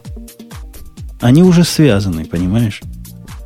Так нет, ну они могут быть на разном языке. Ну и что, что у них общий, общая модель-то? Это же не их ни, никак не связывает. Форсирует. Это, это, ну, одна, это, одна, это есть связь я... по коду, по шаренному коду. То есть, есть первая. Связь. Вторая, есть. вторая у них есть темпоральная связь же, правильно? У нас эти сервисы, которые микросервисы, которые как бы независимые, связаны во времени друг с другом. Короче Но говоря, вся, вся, и, вся идея э, независимых микросервисов она описывает какие-то очень-очень, видимо, примитивные случаи, когда действительно так можно сделать. Микросервисов не бывает, мой вывод. Ты да. просто считаешь, что микросервисы должны быть что-то абсолютно независимое. Почему? Это не я считаю, это так считают э, чуваки, которые так микросервисы это, продвигают. Разве не такие не идеальные микросервисы, а вот дальше реальные микросервисы? Нет? Они говорят, смотрите, 6 тысяч... Мне все, это, мне все это, простите, напоминает мою любимую историю про то, что я научился писать профессионально программой без side effect а. Она-то внутри себя что-то делает, но никакого input а и output а не принимает. Все хорошо. Э, в твоем случае, конечно же, не бывает никаких микросервисов без дублирования кода. Ну, например, потому что э, даже драйвер RabbitMQ, работающий в обоих микросервисах, э, существует сам по себе совершенно одинаковый. Все равно есть общие куски всегда. Не бывает такого, чтобы ты не дублировал ничего. Да, ты, ты дублируешь э, JVM, у тебя несколько виртуальных машин бежит, это да. Но тут уже разговор на уровне кода твоей бизнес-логики и твоего бизнес-области. То есть твой код как бы не Там, должен повторяться. Там речь идет вот о чем. О том, что если ты хочешь, эм, чтобы у тебя все было по-настоящему true, то обнаружив у тебя два одинаковых куска, ты должен эти куски вынести в э, новый микросервис. Вот и все. Больше ничего такого. Ты же так можешь делать? Можешь. Обнаружил у себя в двух, в двух разных микросервисах э, функцию сложения двух, цел, двух целых чисел. Срочно выноси ее в новый микросервис. С которыми они оба должны общаться через, опять же, какие-то трубы. Чем-то мне это напоминает э, шутка, по-моему, на Stack Overflow была. Как мне JavaScript сложить 2 и 2? Первый комментарий. Используй jQuery, там точно есть такой плагин. Это не так смешно. Да. Там, там был снипет кода, когда ты пытаешься разным образом 2 плюс 2 сложить, и что получается? Разные результаты. Ну, там 2, там... Ну, ты, ты видел, да, этого код? Ну, 7-8, понятно. Как, когда да. когда да. строчку складываешь, когда две строчки, там совершенно удивительные вещи получаются иногда. Нет, ну, в смысле, это известная история, что в, во многих языках 2 плюс 2 равняется 22. Что вы? 22 это еще хорошо, там в JavaScript 22 это, это за счастье. А когда 2 нам, вот это я понимаю, строка вот такая. 2 нам, да. Окей. Что, что есть что? Может, уже тема пользователей? Да, мне кажется, что пора уже. Мы довольно рано начали сегодня. Мы вовремя Довольно начали. быстро ты начали, ты хотел сказать. Да. Пойдем в тему 430, 430 выпуска. Кто пойдем. там? Кто же Давайте там? пойдем вместе. Барабанная дробь. Яндекс без предупреждения убил подписки. Туда ему дорога. отвечать будет? Не а, знаю, ну давай подо- я скажу. Подождите, да. подождите. Да. То есть вы следом за старшим и младшим братом, мы же младшим братом называем его в этом шоу. Он ну, он младше, да. Вы как близнецы, Но. типа он на 6 минут позже родился, значит младший брат. А то, что он красивый, а вы, ну, какие есть, так это не считается. Ну, в смысле, там написано буквально следующее. Яндекс подписки переехали в другой сервис, который называется «Мои новости». Он, конечно, не такой, но зато он для нормальных людей. А кто-то пользовался, под... видимо, никто не пользовался этими гиговскими подписками. Да, это же RSS-ридер был такой у вас. Ну, в смысле, подписки у них была такая же примерно аудитория, как у Google Reader. В смысле, никакая. Окей. Она всегда такая была. И переезд Она... куда? В мои что? Ну, в сервисе новостей есть э, раздел, который называется «Мои новости». А, подожди, а раньше что же можно было там куски RSS я себе добавлял туда на экран? Можно, можно. Ну вот примерно туда же и нужно, и нужно было спокойно уезжать, и все, и не париться. То есть это никому не надо, так прямо скажем, правильно? Да. И хоть, чтобы куда-то эту корову деть, так вы его ну, сказали, она теперь вот в этом месте будет. Так же никому не надо, как и, как и раньше. Ну, я бы сказал так. На самом деле, вообще сервис подписки на RSS умирает. И мы пришли к новому прекрасному миру, в котором э, рулят рекомендательные сервисы и социальные всякие штуки. Ну вот, собственно, мы туда и приехали. Я большой фанат, как вы знаете, призматика. Призматика в этом отношении справляется с задачей значительно лучше, чем все остальные инструменты. Окей. Okay. Окей. Окей. Да, Призматик стал, кстати, внезапно основным поставщиком новостей для этого подкаста. Если вы посмотрите на темы, то там написано Призматик, Призматик, Призм TC, Это Призм просто TC, у тебя Призм стало TC. единственным э, способом читать новости. Нет, не стало единственным. Там есть и другие источники. Но Призм TC потеснил все остальное в моем э, мерке. Сильно потеснил. Не, не до конца вытеснил но почти вытеснил флипборд. Практически вытеснил Зайд, потому что тот умирает уже сам по себе, слившись с флипбордом. Ну и все остальное. RSS-ридеры тоже сильно минорно стали. Красавцы, короче. Угу. Так, Второй вопрос тоже про Яндекс. Зачем Яндекс Метро следит за пользователями? Каким Но образом если... и другими способами попробовать э, понять, от с какого, с какой станции метро человек выходит на связь? Не, там, там вот какая история. Действительно, при непонятных, короче, при непонятных э, обстоятельствах э, метро э, решил, короче, метро начинало раз в две минуты, что ли, типа отправлять geolocation на сервер. Что такое geolocation? Не в смысле GPS-координаты, а в смысле данные о Wi-Fi, по-моему, вокруг. Нужно ну, это или было, CLID, или, или Wi-Fi, да? да? О, сотовых, о сотовых, сотовых связи. Нужно это, понятно, было для того, чтобы внутри метро людей ориентировать. Почему оно начало так активно спамить это, да еще раз в две минуты, э, ну, как бы это очевидный баг. Все.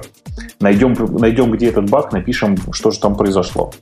Э, в смысле, обещаю, что напишем на Хабар про то, что же на самом деле там произошло. Никакого злого умысла там нет, я вам, я вам гарантирую, но даже если бы это был злой умысел, ну, это была бы еще одна компания из списка тех, кто за вами безостановочно следит. Типа, вы же не сомневаетесь, что Apple с Google за вами безостановочно следят? Ну, добавился бы еще и Яндекс. На самом деле нет, если что. В смысле, это реально баг. Это баг в коде, написанный 4 почти года назад. Ужас, короче. Стыдно. Mm-hmm. Стыдно? Честно, нет. То есть твой, смысле... твой коллега баг за полтора часа починил, а ты тут мышей не ловишь 4 года ждешь? Ты знаешь, э, проблема в том, что это случилось на прошлой неделе, и это не моя программа, в смысле, это, ну, как бы она ко мне не имеет никакого отношения. И, если честно, я просто заколебался. Ну, в смысле, у меня была очень жесткая неделя, я даже не очень следил за тем, что же, что же именно там происходило. Но, по сути, да, в смысле, ну, не сомневайтесь, огромное количество компаний за вами следят безостановочно. И если вы считаете, что этой программе не нужна, там, типа, не нужен доступ к сети или геолокация, выключайте нафиг и доступ. Тем более, что это происходит все на андроиде, на котором, как вы понимаете, это все можно выключить. Слава богу. Короче, следите за пермишенами у приложений. В отличие Приложение, от, да. ты вот так про Android, в отличие от. Что то, есть, то есть на андроиде это можно, к счастью, выключить, а что а на, на, на других нельзя выключать? На, на iOS, но попробуй приложению ограничить доступ к сети, например. Геолокации могу. Геолокации, да, но тут геолокации не спрашивается, как ты понимаешь. Ну и, кроме всего прочего, напомню, что приложение в iOS не может безостановочно из бэкграунда что-то там фигачить. Оно для этого должно быть зарегистрировано особым образом. Ну да, ну. тоже такой permission типа. Ну, как геолокационное ты имеешь в виду? Нет, но там у тебя спрашивают, если э, ты разрешаешь приложению отдельно в бэкграунде получать твой location там всегда есть да, для этого есть и тебя регулярно настройка. переспрашивают. Вы правда да. хотите, чтобы оно у вас? И это так задалбывает, что просто не понимаешь. Это, Дело подожди, в том, что несколько в ответ... первых раз, потом больше нет, не спрашивают. да, а потом привыкаешь. А, ну, на самом деле это так задалбывает, потому что приложение, это потеряв возможность это делать, со своей стороны начинает напоминать. Типа, ты меня включи, тебе ж польза будет. И это ну, вот дуэль уведомлений. если ты запускаешь это приложение. Ну, да, я вот запускаю это приложение, но я не понимаю, что, ну, вот мне нужно, чтобы оно все время. Там, короче, вот там есть что-то. Не, я поняла, есть такие проблемы. Отношении. Мне, например, не нравится, что сейчас, по-моему, они это отключили. Facebook раньше, Facebook Messenger, по-моему, каждый раз, когда я заходила э, на него, говорил мне, включи нотификации. Ну, просто мне они не нужны нотификации на телефоне от мессенджера. Ну, WhatsApp Говорит, включи нотификации. Включи. Да, это, но это само приложение, то есть тут iOS ни при чем. Слушайте, ну, на самом деле все, короче, все это ерунда, это просто все э, следствие того, что мобильные приложения, мобильные экосистемы еще просто очень слабо развиты. И мы на самом деле находимся в том же состоянии, в котором были программы для Windows и DOS, скажем, там, типа, в самом начале всего, всего развития. Со временем все устаканится, я уверен. Ну, типа, я уверен, что в операционной системе появится специальная галочка. Не спрашивать у пользователя про нотификации, а, типа, включать и выключать их в зависимости от того, как он на них реагирует. Не реагируешь ты на нотификации из Фейсбука, значит, их не нужно показывать человеку. И все. Короче, так, а может, я бы на них реагировала? Так я не хочу, чтобы они были, чтобы я на них реагировала. Мне кажется, тут ну, не это хочешь? могут быть не те нотификации, Слушай, чтобы вот... Подожди, да, я не хочу, отвлекаю. У меня, у меня простое предположение, в смысле простое предположение. Я считаю, что нотификации это такой же спам, как когда-то, ну, такой же, такая же система, как почта.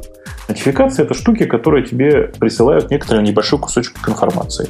Я хочу, чтобы на, на нотификациях, первое, чтобы нотификации мог послать мне кто угодно, Второе, чтобы с нотификациями работали как с почтой. То есть, да, есть понятие спамной нотификации или нотификации, которые мне не нужны. Я нажал одну кнопку, зафильтровал и больше его не вижу. Ну, это как похоже в BlackBerry, то есть там же все приходит да. в такой message hub, мне да. эта идея тоже очень близка, и мне кажется, это очень удобно. Ну вот, к сожалению, почему-то большинство операционных систем предпочитают анноить пользователя дурацкими вопросами. А давайте включим геолокацию. Ну, как будто бы один, хоть один нормальный пользователь отказался в этой ситуации. Я часто отказываюсь. Ты ненормальный пользователь, поверь. Ну ладно.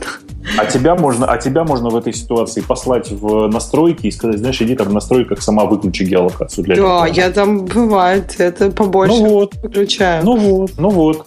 А нормальные пользователи все говорят, да, передавай геолокацию. Да, короче, я готов получать нотификации. Ты не видел, как, никогда не наблюдал, как нормальные пользователи пользуются тем же самым Facebook Messenger сразу после установки окей, окей, окей, дальше, да, принимаю, хорошо, все. Но они да, хотят, чтобы это все закончилось, да. Да, и ну, согласна на все. Конечно. Если там в серединке будет, вы готовы продать свою душу, ну окей, давай по-другому. А, готовы ли вы передать все свои деньги компании Facebook, то я уверен, что 99% напишет «да». Но это, будет, это просто надо написать в середине лицензионного соглашения. Ну, это так уже делал, делал Борл, помните, да? у Борланда была такая грустная история про то, что вы подписывали, ну, подписывали, соглашаясь с пользовательским соглашением, вы соглашались оплатить переезд сотрудников Борланд в случае, если вы обнаружите какой-то баг, зарепортите его, и э, им нужно будет разобраться, что же происходит. Особенно если хорошо, если ты где-нибудь, не знаю, там в середине Сибири находишься, а специалисты Борланда, естественно, поедут из хедквотера, из Штатов. Но ведь это было бы незаконно. Я, я же правильно понимаю, что написать что-то в лицензионном соглашении а там вы передаете мне душу, почки и все остальное, и если ну, там... строго говоря, да, это будет признано ничтожным. Если они вдруг пойдут э, подавать в суд на эту тему. Если человек пойдет подавать в суд, да, но это все зависит от того, какой именно договор ты подписал. Ну, то есть, если это, это была просто открытая оферта, ты нажал на кнопку «Да, я согласен», то, конечно же, да, при, при, признают ничтожным. А вот если это было что-то более серьезное, там, с цифровой подписью, например, еще с чем-нибудь, то, конечно же, это будет являться совершенно легальным способом заставить тебя что-то сделать. Отдать ну, почку. или если там будет написано, что по нарушении твоих правил все деньги на твоем аккаунте уходят в доход оператору. Ага. Это да. тоже, по идее, является вполне легальным. Ты так а почему тогда компании так не, не, это, не зарабатывают деньги? Потому ну, что... некоторые так зарабатывают. Так можно зарабатывать очень ограниченное количество ограниченное, раз. Очень быстро один, один раз. Да. Один да раз. Нет, ну почему? Весь бизнес сотовых операторов рассчитан на то, что никто не читает договора. Ну, поверьте. Ну подожди, реально... если бы они сказали, что, я не знаю, вся ваша зарплата следующего месяца или следующих 10 лет переходит к нам, то они бы Слушай, больше заработали. Зачем а... воровать много, если можно дольше и по, понемножку? Зачем один раз много, если да, если можно бесконечно и по чуть-чуть? А, знаете, да, страшную историю про да, молодоженов, которые, ну, российские молодожены, которые поехали отдыхать куда-то, я уж не помню. В Грецию. Это с мегафоном была история? Да, да, да, да. Не, я помню скачивание но... этих Мне кажется, они, да, он, он, они скачивали или онлайн смотрели? Скачивали. Мне кажется, они онлайн смотрели. Нет, все страшнее, они торрентами качали. Поэтому такая большая цифра получилась. Потому что они еще и отдавали. Они еще и раздавали. А. Ну вот эта история, если честно, меня тоже как-то смущает. Потому что, ну, то есть люди абсолютно не представляют, да, сколько, ну, сколько стоят услуги связи в другой стране. Они, это... ну, в смысле, они, они, конечно, в смысле, они привыкли к тому, что есть услуги связи, вот сколько она mm. стоит в Москве. Ну, окей, за рубежом она будет стоить в три раза больше. Но mm. не в миллион же. У меня, у меня знакомые mm? как-то по навигатору ехали, боюсь соврать, но, по-моему, из Леона в Париж. А? а ну, и как бы всю дорогу они пользовались какими-то там картами. А, и понятно, что тайлы все время подгружались, и, в общем, они так и ехали. Я думаю, это была самая дорогая поездка в их жизни. Ну, я думаю, что да. Дороже было бы только если бы они там музыку... На личном самолете оттуда. А вот поэтому, когда я был в Израиле последний раз, я заботился, с трудом нашел программу, которая умеет в офлайне GPS-навигацию делать, но нашел. Но по Америке... А, или ты имеешь в виду, Вот поэтому-то был... тебя туда, видимо, больше не пустят, и ты говоришь, что это был последний раз. Таких хитрых там не надо. Ну, что, у нас есть еще какие-то темы? Вы как-то уже в после шоу Там есть тема перешли. про второй Raspberry Pi, который стал еще мощнее, у которого V7 и гигабайт памяти. Я пошел сегодня заказать на M7, где я всегда заказываю. Стоит действительно, там сказано, может 35, нет, он 35 долларов и стоит, как всегда и стоил. По размеру он совместим с этой плюс-моделью, которая и раньше да, была да. маленькая. То есть коробочка той модели сюда подойдет. За 7 долларов можете коробочку заказать, пока нельзя, то есть можно, но бэкордер 12 дней у них. Меня э, бесит, что не поменяли самый главный недостаток. Недостаток, вы знаете, да, что у них э, Ethernet, он же очень медленный. Но по USB них... который. Да, и он по USB до сих пор. Он, там ничего не поменялось. Это просто ужасно. Ну, наши на нем действительно, несмотря на всю эту возросшую в 6-8 раз производительность, построить хороший не, не удастся. Да бог с ним с насом. Даже для того, чтобы передавать нормальное качество, нормального качества декодированное видео, и то не получится. То есть они честно пишут, что у них 100, гиг... 100, 100 мегабитный Ethernet порт, но вы имеете в виду, что быстрее, скажем, 40 мегабит вы там ничего не передадите. То есть он просто передает со скоростью USB. Ну что, угу. сможешь сжатое HD проигрывать? Ну, Blu-ray не, не сможешь. Ну так Blu-ray нет. Blu-ray, кстати, у него там, видимо, служебного трафика больше. У Blu-ray, по-моему, поток 25 мегабит, нет? А, слушайте, так, так, так не бывает. Вы говорите сейчас про какой-то абстрактный поток. А это зависит от того, насколько сильно изменяется картинка. Если картинка интенсивно изменяется, например, во время просмотра, э, я не знаю, там типа футбольных матчей, это просто невозможно. Нет, самое, страшное... самое страшное это вода. Вода. Нет, Жень, самое страшное, это если включить телевизор, записать white noise, ну, в смысле, записать э, случайные помехи, и потом попраться попробовать все это пожать. Ну, в практической жизни хуже всего они с водой справляются и с огнем. Да, ну, в смысле, с любыми хаотичными движениями, это правда. Короче, не понимаю я, как жить с Raspberry. Если у вас есть какие-то советы, какой маленький компьютер купить, который бы не страдал проблемами Raspberry с Ethernet, я бы с удовольствием что-нибудь приобрел бы. А, а зачем тебе вообще Ethernet к нему? Чисто вот, чисто не понимаю. Тебе обязательно по проводу надо к нему что-то подключить? Ну, возьми этот самый, о котором мы в прошлый раз говорили, и амазоновский Fire TV стик, и радуйся. Я не вижу ни одной причины для медиацентра не использовать стик, а использовать Pi сейчас. Uh, Fire TV. Нет, Fire TV можно, да. Можно Fire TV использовать. Я их заказал три штуки. Сейчас вот они ко мне приедут скоро. Вот три телевизора, ты такой богатый. Нет, я хочу... У меня в машине стоит Apple TV, я его хочу на что-нибудь поменять, например, на Fire TV я хочу, э, типа, там, поставить, да, у себя на работе, в, носить с собой, потому что меня просто бесит необходимость постоянно таскаться с проводами, а на работе в качестве, ну, типа, экрана, на котором делаешь, показываешь людям презентации, используются обычные телевизоры. Воткнул себе этот самый стик и не паришься. Ну, для этого а, тебе лучше бы Chrome, Chrome, Chromecast был. Ну, конечно, хуже был бы. Что хуже? Там прямо из коробки, из хрома показывает туда. Ну, где я тебе хром-то найду? Ну, это уже другая проблема. Ну, в смысле, у меня Keynote просто, он хорошо работает только с одним, ты же понимаешь.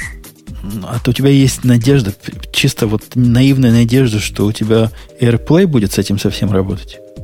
Э, с этим совсем нет, но я на работу унесу Apple TV, а Apple TV у меня один. А, правильно. Мы тоже так сделали. Специально для работы купили Apple TV, попробовав вот. все остальные альтернативные варианты. Ну, нет другого варианта. Все, я, я уже понял. Да, да. Хотя теоретически как-то как бывает, но практически ничего не работает. Да, Именно так. Ну, в смысле, все остальные просто пытаются реализовать протокол. Этот самый AirPlay, который получается плохо. Для видео, который. Да, зато звук работает. Звук работает хорошо у всех, это правда. Мне кажется, что все. Ну, в смысле, мне кажется, что там никаких больше новостей нет. Единственное, что я бы, наверное, э, я зря не, не заглянул в э, тему пользователей, потому что там реально э, можно было обсудить интересный вопрос. Вы знаете, знаете, что такое хипчат же, да? Хипчат. No. Ну, да, их хакнули. Да, их хакнули. Если вы пользовались хипчатом, быстро меняйте все и все такое. Потому что у них унесли прямо конкретно те самые пароли. Дорогой Бобучик, мы же, Ксюша, смеемся над твоими проблемами с хипчатом. Ксюша, мы, мы же ржем над ним, правильно? У нас тут Blue, Blue Shield, Blue Cross, второго по размеру провайдера медицинских услуг грохнули. Ну, а. страховую А-а-а. компанию. 80 миллионов аккаунтов. 80 миллионов аккаунтов по Америке утекло, включая адреса, номера социального страхования, данные вот ваших... хотел спросить. А Что, ваши... Прямо реально? Прямо реально хакнули прям по, по самые буквально помидоры их. Да, сурово. Так, так что... и главное, ничего самому там тебе поменять, ну, самому ничего поменять нельзя, потому что у них просто есть твои данные. То есть даже можно не иметь аккаунта. Ну, когда-то ну, должен был иметь аккаунт, чтобы тебя хакнули. То есть, если у тебя никогда не было одного из их аккаунтов, то ты в безопасности. Нет, я имею в виду, что ты же, когда к ним приходишь, ты не обязательно онлайн это все делаешь. То есть, ты до бумажки все ну, написал. Ну, конечно, да. То есть, хакнули всех. Ну, да, да, хакнули всех. То есть, ты не можешь пойти туда, например, поменять пароль. И, я и за, зато в этом есть несомненный плюс. Просто Какой? огромное облегчение. Теперь, когда тебе кто-то звонит по телефону и пытается вымогать твой номер социального страхования, смело говори, потому что он и так уже всем известен. Я не знаю, мне кажется, что я, я просто не беру телефоны, когда непонятно, кто звонит. А я только хотел спросить, что неужели теперь вам придется всем менять номер социального страхования? Да. Нет, да. наш секретный код теперь будет известен всем. Э, ну что, на этой оптимистической ноте мы будем. Да. Да. Напомню, да. что это был гиковский выпуск. Напомню, что был полный состав плюс приведенный гость. Гость, ты вернулся, ушел, вернулся? Я здесь. Спасибо, что зашел. Ты прямо так ну, мощно защищал свою, свое детище, что у меня рука не поднялась его добить. Хотя, конечно, было еще пару гвоздей в моем патронтаже. Ну, как-нибудь в следующий раз. Да. Э, след... Следующий раз да. будет обычный, и на этом все. Пока. Пока. Пока. Пока. Это шоу создано при поддержке Digital Ocean.